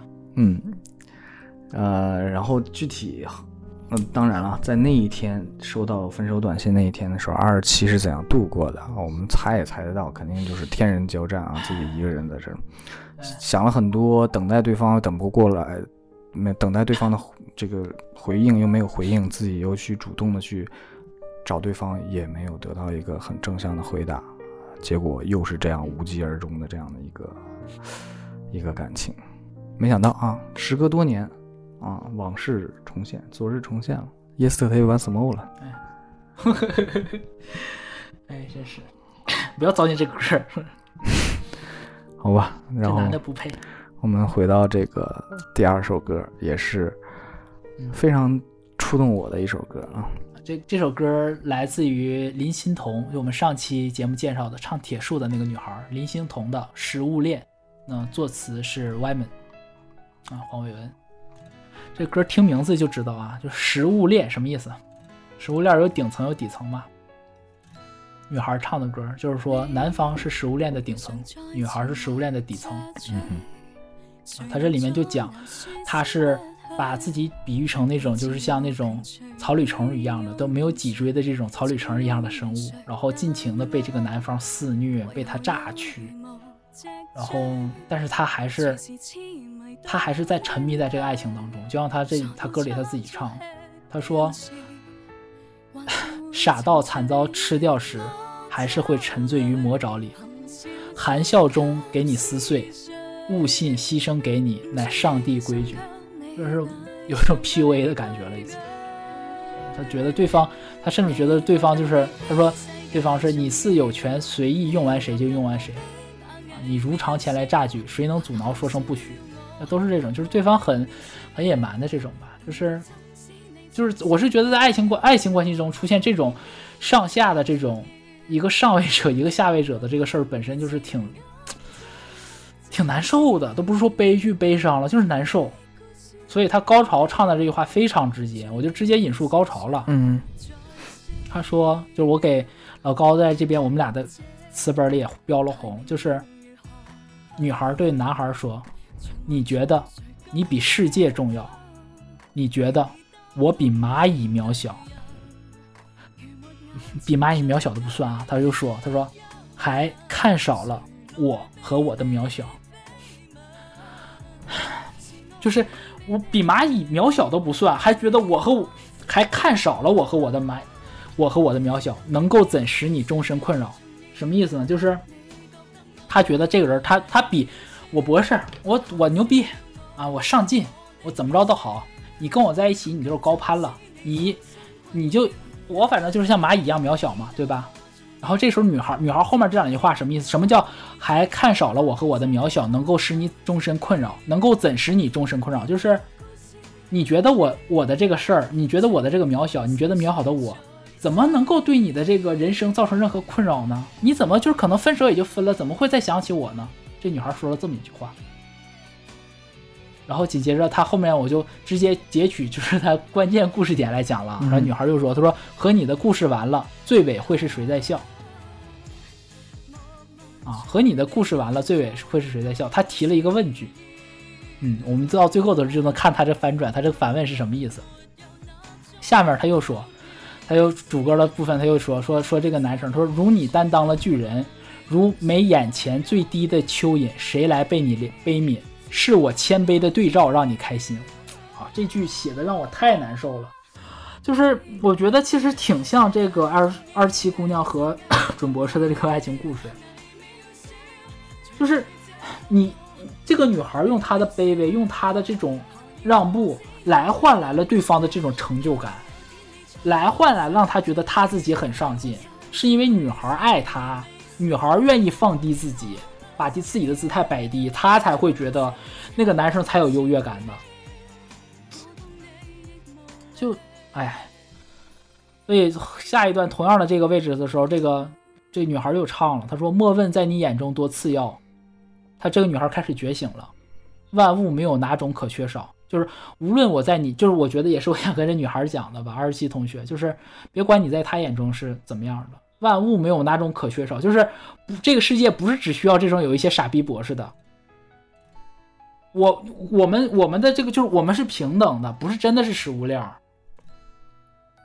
谁没可能就是你在这边不需要我，但是别的人可能需要需要你啊，对吧？所以他下面他讲若我这砥柱中流砥柱的砥柱，若我这砥柱塌下了，塌下了，对吧？塌下了，谁来让你自觉高超？这我觉得就是那个反击那句话，就是看少了我和我的渺小，怎怎能够使你终身困扰？就是可能没有一个像我这样子，像二十七同学这样子去放低自己的姿态去配合男生，配合这个男生，他的未来的生活未必有多好。所以紧接着他这后面这两句反，就是后面这一段吧，反击的话我特别喜欢。他又说了，重复了一遍，他说：“你觉得你比世界重要，对吧？你觉得我比蚂蚁渺小。”紧接着他说：“除去这个我和我的渺小，何以可使你伟大不了？就是如果没有了我和我的渺小，谁你你还怎么伟大呢？谁能让你伟大？”紧接着最后，我觉得特别反击的，怎么说呢？反讽的两四句话吧，就是怕有天你将你将我杀绝了，引致改变。啊，就食物链的改变嘛，生物里面嘛，你把某一个小的东西，可能小的物种灭掉了之后，就是生物生物生态圈会变嘛，对吧？他说，引致改变虽然微小，改变虽微小，打击打击可不小。才觉醒这段缠绕，我痛。我和就是二十七同学和这个准博士之间这这段缠绕，二十七同学虽然是痛的，你亦无力笑，你没有赢。你没有得到你想要的，对我觉得这个就是我在听完整段故事之后，我就选了这首歌，我觉得特别是适合给这段故事，就给我们目前到到这一趴做一个结语吧。是，嗯，我就觉得这首歌为什么喜欢呢？我就觉得最后这一段，嗯，就是我痛你亦无力想。刚才阿兰也说了，没有赢，没有赢家，都是输家。那个准博士都在二十七见了自己的父母了。说实话，我能感受到他也是想前往前迈一步的。他就是那种男人，就是不明白自己到底想要的是什么。只是感觉有些事情自己应该去做，对，没长大，他就觉得自己应该去做，然后他就把他带过去。也许是真的是他家里对二十七不满意，也许就是他觉得嗯自己走不下去，自己或者是说他压根儿就没想为二十七争取什么，就是以后二十七要跟他了，要是真的是准博士的妈妈对二十七不满意，这婆媳关系没没个处，他根本就没有办法摆办，哎，没有办法经营好这个关系啊。对这么怂的一个人，经营婆媳关系，搞笑的吧？那是天天就是给给二十七发完短信，给自己妈发短信啊，拉个群啊，然后艾特一下，对不对？工作群是吧？真的自己对接，真拉到后区，这这是现在我们谈的是感情。我这是结婚第五年了，嗯你要是哐当一下拉到这个哎婚姻当中，比这复杂太多了。太可怕了。这个男性得对你情商要求特别高，而且是对双方的感情都特别好，你才能把这个事情很顺当的进行下去。这就是。爱爱是一个特别特别重要的，就是爱、勇气、智慧。所以说，嗯，准博士赢了吗？他自己啊，看似是拿着这个主动权，那他这几年哦，我们我个人觉得啊，在这个二十七的描述里，嗯我觉得准博士应该是没有脚踏两只船的，就是他他应该是在学校那边是没有人的。嗯，这个我这个我是信的，这个我是信的。就是我刚才虽然是有一些说法是说，但我相信他。对，那个什么，就是后来啊，二十七也说他的朋友在分析，他那边就是有人啦，所以他要跟你分手的。我觉得不是的，不是这种情况。嗯，不是，对这个这个我我同意。他是他是想跟二十七在一起的，只不过他不知道该怎么跟他在一起，或者说他就像阿兰说的，他不爱二十七，所以他进行不下去对，他装不下去，对，是这样的情况，就是都是输家。而且这首歌站在一个角度，血淋淋的说这个情况的时候，看似是个反击，实则也是一个自我疗伤，对吧？对自我安慰。自我安慰，把自己摆的那么低，就看似是控诉，说实话也非常让人心疼的一个状态啊，食物链。而且因为他他他，我刚才重说了有一段歌词，他在第一段主歌里面说的嘛，他说：“含笑中给撕碎，悟信牺牲给你乃上帝规矩。”其实我觉得他真实的，我们探究他这里面他说啊，他说含着笑被撕碎了，含着笑受这种苦，然后他说是因为悟信是上上帝的规矩，其实我觉得不是，他只是他一定要给自己找一个说法，找一个借口，实际上就是这个女孩爱的很很卑微，用粤语里面有个词叫折堕，就是，嗯，把自己放太低了。然后这种歌，我们 Joy 容祖儿特别多，嗯我们后期可以去聊一些这种。嗯，唉，渴望爱的人全部爱的很英勇。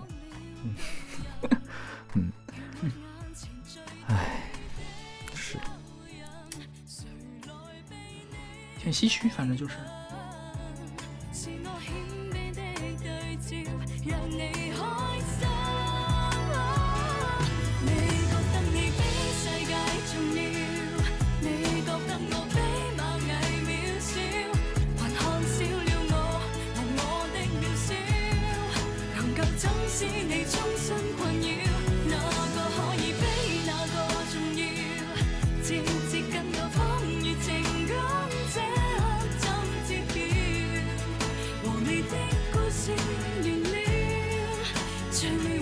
是谁在笑？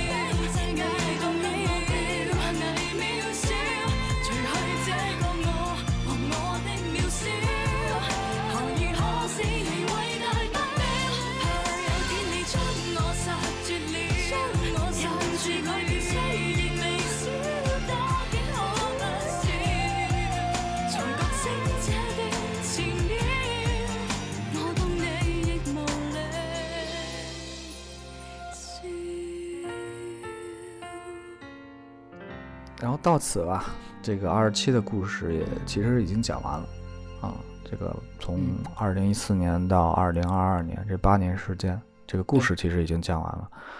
但是后来二十七又补了一个语音文件给我，他讲了一些自己的回忆啊，两个回忆，我简单概述吧。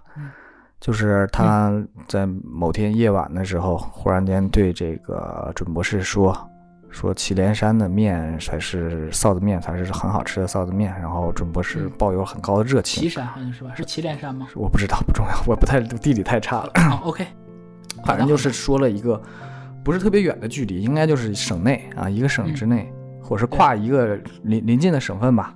嗯，啊、然后二十七当时描述的是准博士的眼睛都在发光，说我们就去吧。然后两个人就连夜坐火车来了一段说走就走的旅行。然后在火车上面，准博士对二十七也很照顾啊，还挺浪漫的一个回忆。然后他又提到了二十七回到成都的时候，曾经给他的租房里面啊、那些关爱他的一些细节呀，做的饭呀，或者是对于他安全的一些考虑啊，等等等等这些美好的回忆吧。啊，他说了一个这样的、这样的，补充了一个一些这样的事件。嗯，在这儿呢，我想说的是啊，就是我当我听到这段语音的时候，我有点难过了，嗯我有点难过了。为什么呢？就是我的朋友 Michael 跟他这种情况很相似。Michael 曾经跟自己的一个，就是我们在那个，大家就可以听一下我们那期节目啊，就是爱情不会放过任何人，但你可以放过自己啊。这个 一直在给我们自己做引流。Michael 跟他小张的时候，他说他一直以为小张是喜欢他的，因为小张做了大量的行为，比如说 Michael 说自己胃疼，小张深夜的在北美那种不安全的这样的一个环境之下去连夜给他送药，骑自行车，骑自行车，对，深夜骑自行车给他送药，就类似这种行为。说实话，比准博士给二十七做的多得多，而且当时 Michael 和小张又不是啊恋爱关系，嗯就朋友关系，就做了这么多，很容易就让人误会他是不是对我有意思，对吧？何况二十七而且那个时候和 Michael 还没有弯，对我的意思是，我说的意思是什么呢？不要把别人对你的好轻易的就误解为感情。不是哥，这段人家人家俩就是搞对象，跟 Michael 那个不一样，哥。一样的，一样。我想跟你说的意思是，不要以为他现在对你的好，就是因为他是你男朋友，他爱你，他有可能对待所有人我知道，我知道这个事情的真相，但你这么说太残忍了。我知道你想说啥，我我想的和你是一样的，的就是但是我我想说的就是这样。你看到太阳在散发着光，它照在你身上暖洋洋的，它并不一定就只照你一个人。那我那我那你既然这么说，那我就直接说破无毒吧。嗯有两个嘛，一个是一个就是一个是刚才老高讲的是，就是他们俩就是坐火车的这个事儿，还有一个就是二十七同学去讲是他们呃呃这个这个这个这个这个叫什么来着？这个准博士同学在这个假期的时候，对回成都，然后他们俩住在一起，然后给这个女孩做饭，然后帮她修门或干嘛的，就觉得很浪漫很甜的这些小事儿。我本来想从一个积极的角度来讲这个事儿，让他就是还有一点儿，就是在几几年、几十年之后回忆的时候还有点甜蜜。但你既然这么说了，那我就说另外一个版本儿啊。过会儿我正正向版本我也说一下啊，负负面版本就是延伸老高的，他很多有的人他做很多这些事儿，他只是为了满足自己的这种欲望，没错他，是为了满足自己恋爱的这种体验。或者说他想证明，就是哦，我是一个好男友，我是一个好爸爸，我是一个好丈夫，就这类的感觉。他是为了他自己。哎呀妈呀，这么说太残忍了，你太绝了你。不是，确实是残忍。但是我就觉得，他前面说了那么多的故事的时候，就是他说实话啊，有一些词汇已经是有些指责和抱怨了。对，但是到最后的时候，他选择了两段几段吧美好的回忆来去说。我就说这个时候就不要让自己陷入自己的罗生门，你明白吗？他他都懂你的意思了。二十七已经说过了，这个故事他已经和自己的身边姐妹、身边的朋友已经探讨过无数次了。我为什么要探讨这个事情呢？因为想要一个真相，想要知道没有真相，准博士到底是怎么想的。我就告诉你，感情里面没有真相。没有真相，真的没有真相。就是你刚才我们俩在说的这一版本，它可能是真相，也可能不是。也可能是不是对，对，但感情里没有真相，你只要看结果就好了。就是你快乐过，你你你快乐过，但是你不要把这个快乐强加到另外一个人身上，这是你的快乐就可以了。对对对，你不要管他为什么这么对你，你不要就纠结他好像是人。像二十七给自己这个故事起的名字就是“我爱上了光，但是光灼伤了我”。你不要管这个光是什么样子，你不要管这个光曾经温暖过你，你就说你最后是不是受伤了？你曾经确实是被这个光温暖了，但温暖温暖温暖之后，他就把你烫伤了。你看一下这个结果就可以了。那么过程当中一切你就都不用考虑了。我突然想说你这些，我爱上了光这你想不想起来我写那句词？夜深人海里，错认你当月亮，对，嗯。孤身在苦苦海，孤身在苦海慈航。就是我我我想，我我我能懂啊，老高说的意思。嗯，对我能懂老高的这个意思，但我在老高说完这个之后啊，就我们在说完就是刚才这个，嗯，很残忍的这个版本之后，我想说的一件事就是，目前这个故事已经结尾了，这个事儿已经结束了，所以这个故事呢，和你和现在的你，你听我讲，和现在的你和现在的他都没有关系了，它就像是一个电影一样，它就像曾经在这个时空里发生的某个事儿一样存在过。我我个人的经验啊，到包括我跟 Michael 去聊天的时候，也会有这样一种事情，就是很多当年的这种怨怼，很多当年的这种费解，随着时间，其实慢慢的，就你 就是 Michael 遇到了新的人了之后，很多这些怨怼其实都消失了。他的这种费解、这种拷问，不停的去问我们这些事儿都消失了，留给他的都是这些闪着光的这些小小的发光点。这些发光点不是说要要证明是说他爱没爱过你，或者你爱没爱过他，而只是证明在那段很好的岁月里，你曾经有过这样很温暖的时刻，有过这样很温馨的快乐。这个快乐是给当时的你的，我们不用在乎那个演员还在不在了。我想说的是这个事儿，就是快乐是在，就是怎么说呢？我们我们不去，就我爹老讲一句话，就是论迹不论心，论心无完人。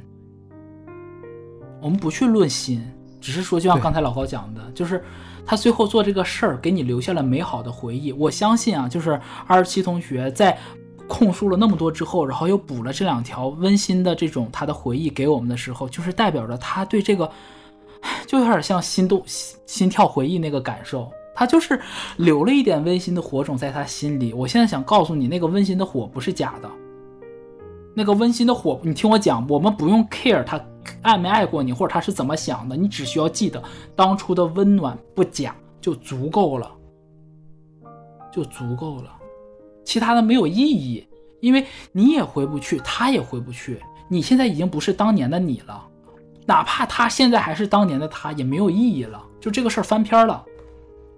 但是它唯一的意义就是告诉你，当你人生遇到低潮，在你未来遇到可能不开心的事儿，或者说可能就是也也遇到了一个更爱你的人，遇到了你的 soul mate 灵魂伴侣，你们结婚生子了，可能生活中有一些烦恼、苦恼、苦闷的时候，哎，你回头翻一下，不是说想救人，不是说在想他，而是想，哎，我曾经也有过这些很浪漫的点滴，温暖自己。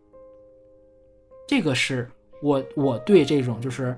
嗯，曾经前一段爱情里面，曾经的恋情里面留下的美好记忆的一个处理方式。我我懂你的点，我就很担心的一个点就是他，他既然能跟我们讲这件事儿，他抱着这种这种，你知道他的这种控诉和 Michael 那个还不太一样。就我怕他会失去信心。如果说他真的觉得说这个人一无是处，他会不会对没有那么信任了，就很难再去开展一段感情。那我觉得啊，那这个东西，嗯。那就把你刚才那话往说，你不要回头找信心，你要对未来有信心。对，这个是我想说的，不要回头找信心，不要不需要回头，没有不需要回头找信，我只是告诉你，你你的意思就是，当你回忆起过去的时候，不要去记，不要管它纠结他到底爱没爱过你，只需要记得快乐过就足够了，就是相当于你翻相片簿一样。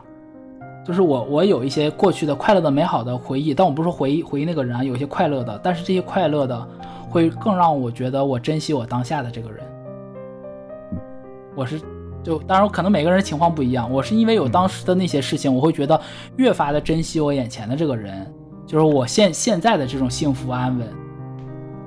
我觉得那种那种快乐是快乐，但是不如眼前的快乐。就有了对比之后，发现后来的更好，是这意思。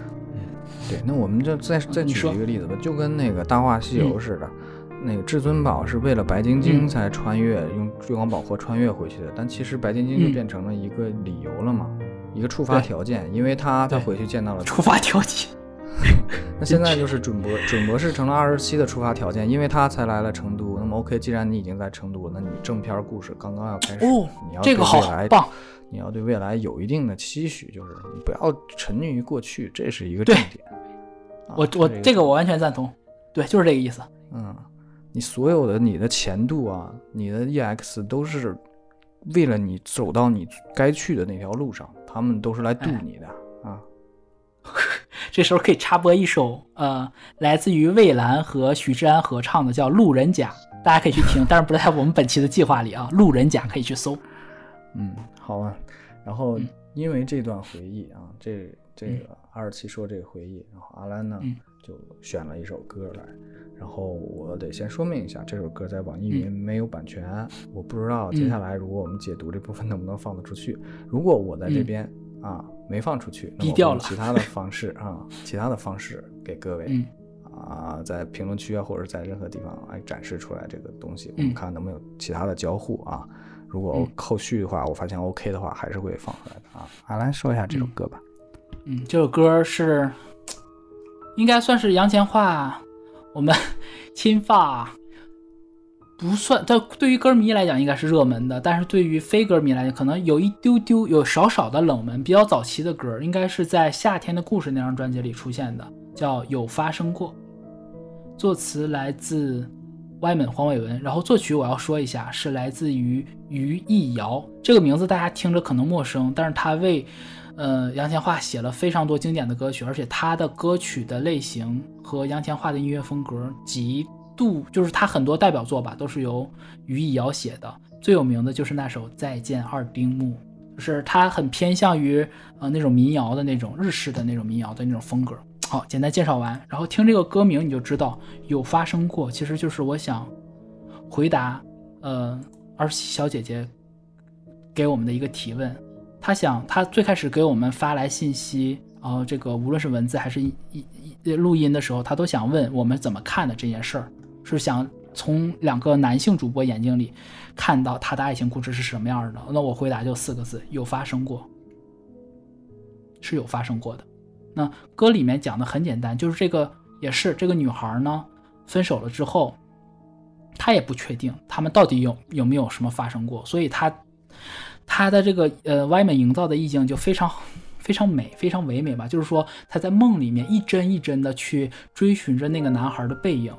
然后去在梦里面去回想，他说是梦啊，当然也可以是说这种回忆，在回忆里回想他的每一个小神情、小表情、小动作、小事件。那回忆这些东西是为了什么呢？他这里面有两句，我觉得蛮那什么。他说，做这些事儿只是想验证一下，像你这样的恋爱家，我们说科学家，他说恋爱家，其实就当时我们在恋爱的时候，就是我我捕捉到那些小表情的时候，你的脉脉搏脉搏急促过吧，对吧？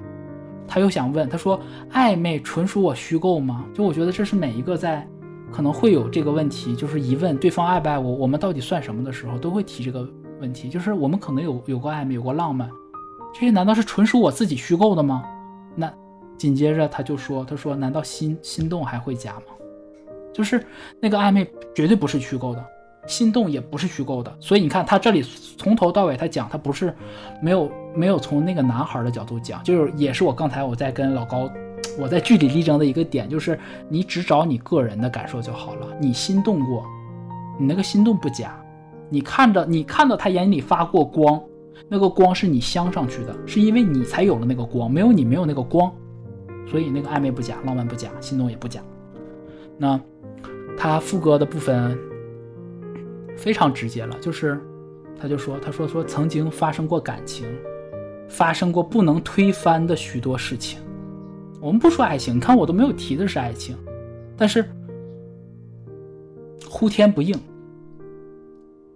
我很痛苦的时候，就是你两个人在闹分手，或者说当你在反复，我觉得可能就是更多的这种呼天不应，是你在反复拷问自己的时候，呼天不应的时候，还怎么呢？他还是有一秒温馨，就是你还是你在给我们发了这些控诉的这么大段的文字还有音频之后，你还是补了一小条音频，告诉我们这一点点温馨。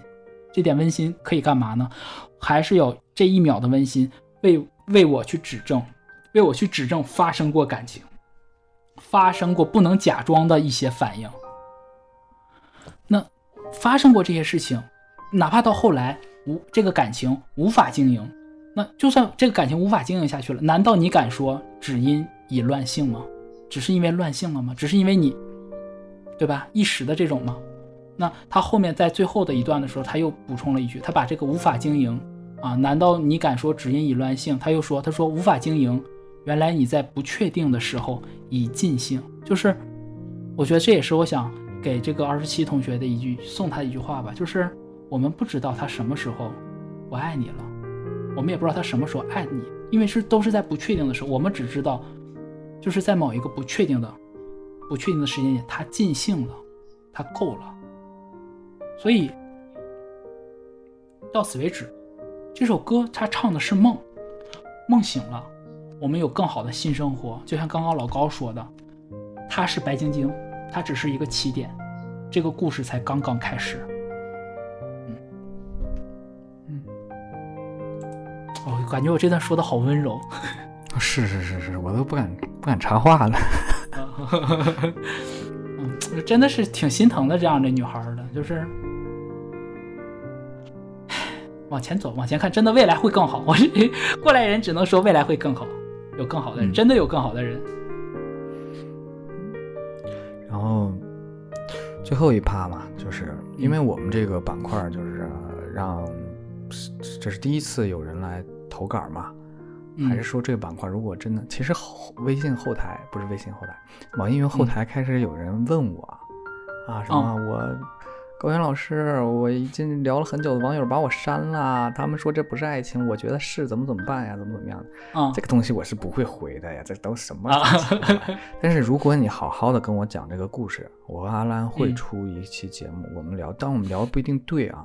但说实话，也是，也是三十好一家之言啊，一家呃只只是一家之言，但是兼听则明，对吧？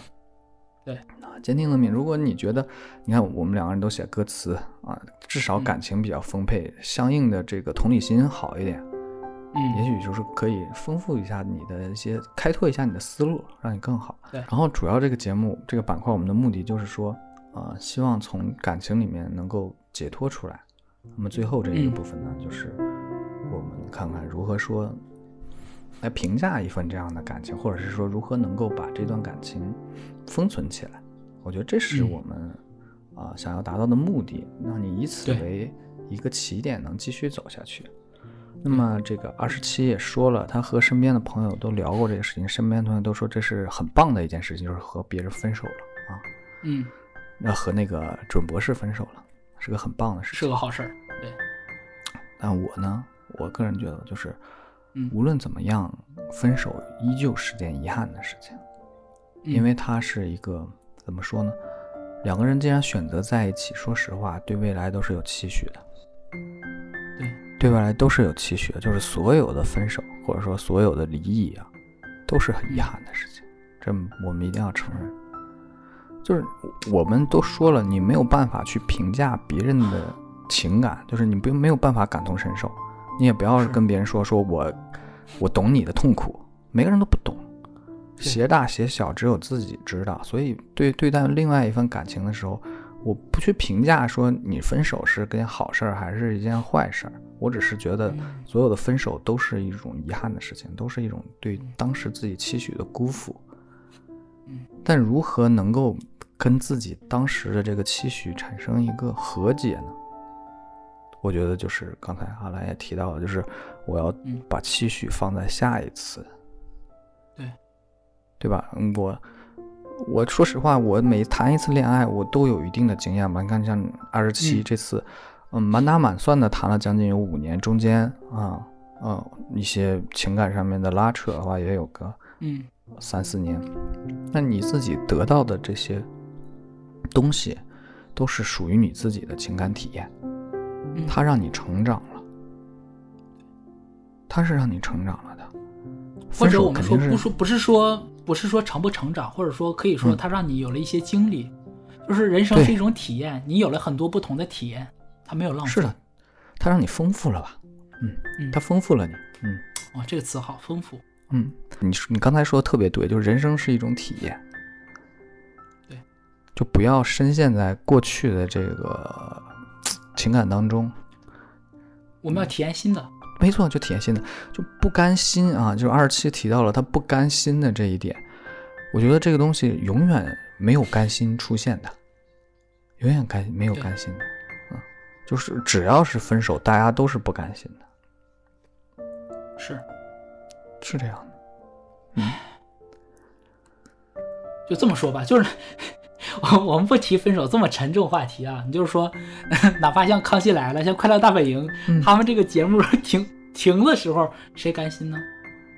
还是要收啊，这节目就到点儿了，就是要收了。对，就是万事都得有个结局的。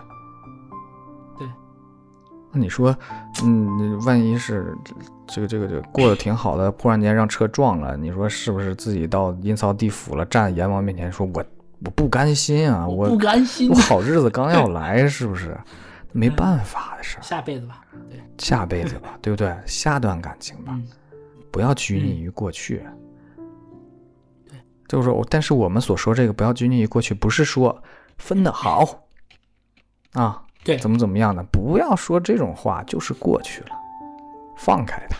我我我补充一个点啊，就是、嗯当然不是说就是这个二二十七同学这个说，就是说可能有一些嗯、身边有一些人是这种就是分手了之后，然后又重新走到一起的，对吧？有一些这样的人，甚至包括王菲和谢霆锋都是这种。嗯，是，这个东西我特别不喜欢的一个说法叫复合，不是复合，重新开始，新的人，新的人。重新开始。对，只有当那个人变成新的人，他变成新的他，你变成新的你，你们开展一段新的故事，这个是 make sense 的。哎，你不要你说集你说太好了，为什么后来重蹈覆辙了？就是不是新的人，一切都还是老样子。我二十七，二十七成长了，那个还是在象牙塔里的小朋友。对，啊，对，他没变，对，所以最后 所以你那个叫复合，你那个不叫新的开始。嗯，对，我们也希望啊，我们也祝福，就是如果听我们广播的这个朋友们当中，如果有一些人，就是他有的从前你很心心念念的这个旧的人回来的时候啊，他想跟你重新开始，我们希望提醒大家，就是如果这个人他是一个新的人，就是怎么说，他已经变成了新的他，他可能还是那个人，但是他变成了一个新的他，你也变成了新的你，我们可以尝试着去开展一段新的故事，但永远不要去续写故事，好吗？嗯，你说的特别好，我觉得就是这样，就是当你忘掉过去的时候，你还想跟他在一起，你才再和他在一起吧。没错，就是这样。OK，嗯，我们送上我我 我送给这个二十七同学的最后一首歌。嗯哼，我觉得听完他整个故事，我想送他一首歌。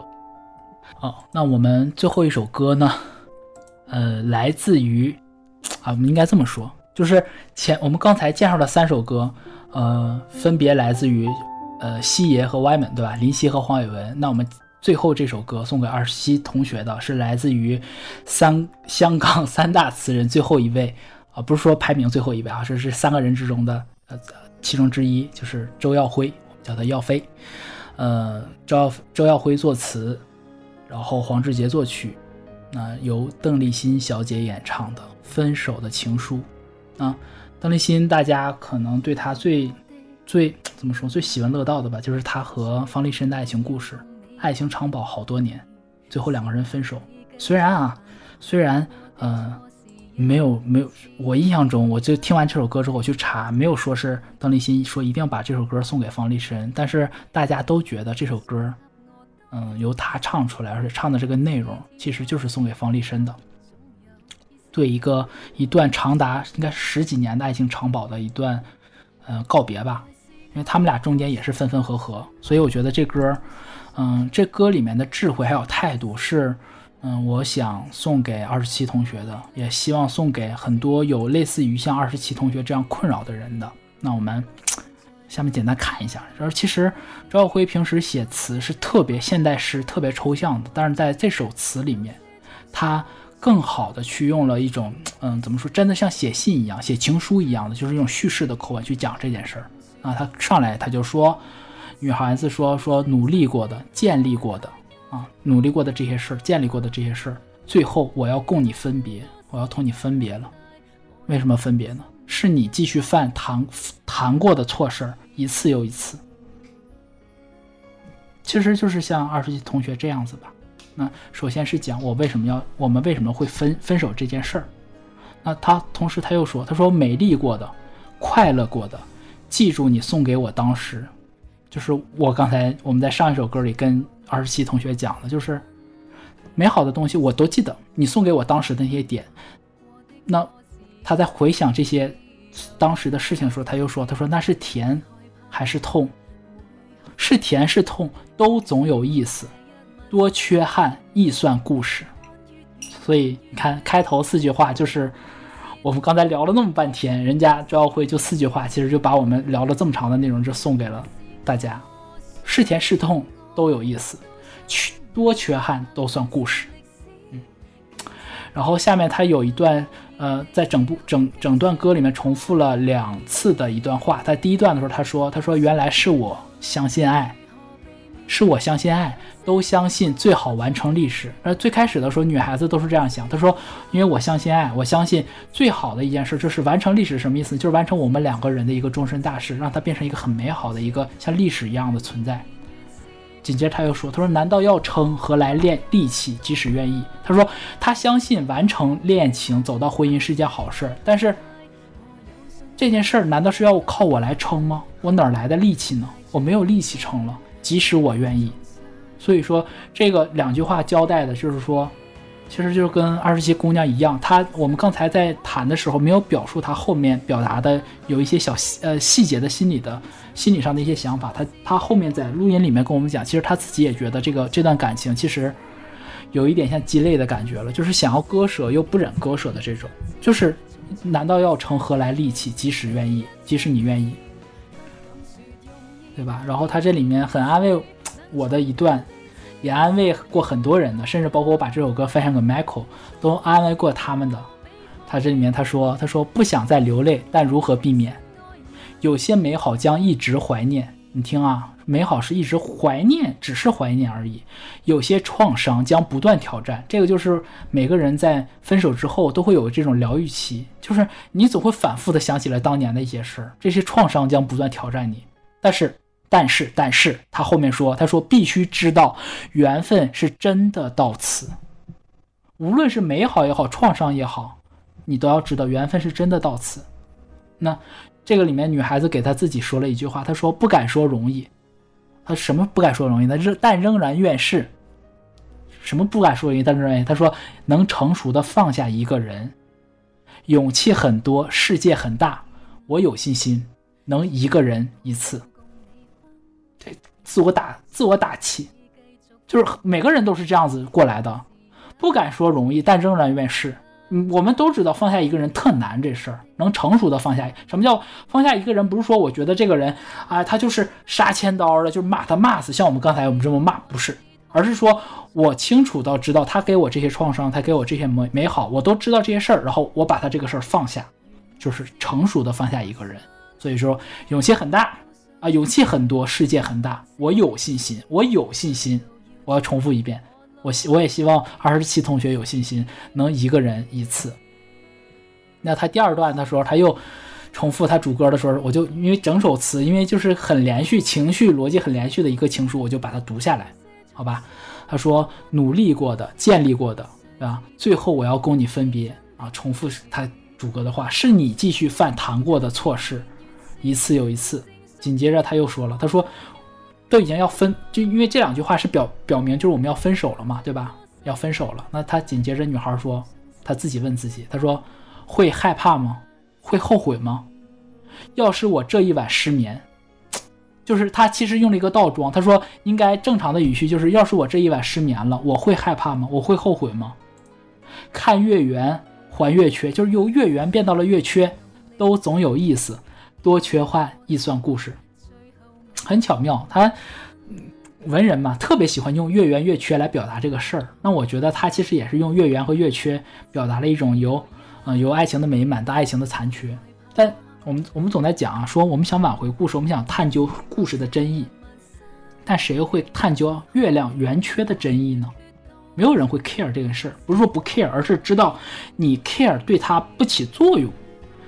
你无论捉捉不捉紧这件事儿，无论在不在意这件事儿，月亮就是由圆变缺，由缺变圆的。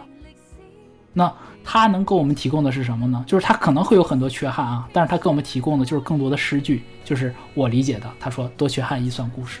这时候他把他紧接着他把他第一段我们刚才说他是原来是我相信爱这件事儿，他又重复了一遍。他但是换了一个说法，他说原来是我相信爱，都相信有一刻完成历史。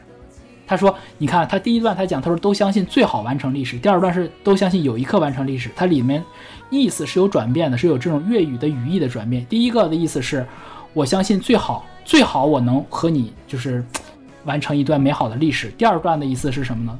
都相信有一刻完成历史是，我我相信我们总有一刻我们这个事儿会结束掉的。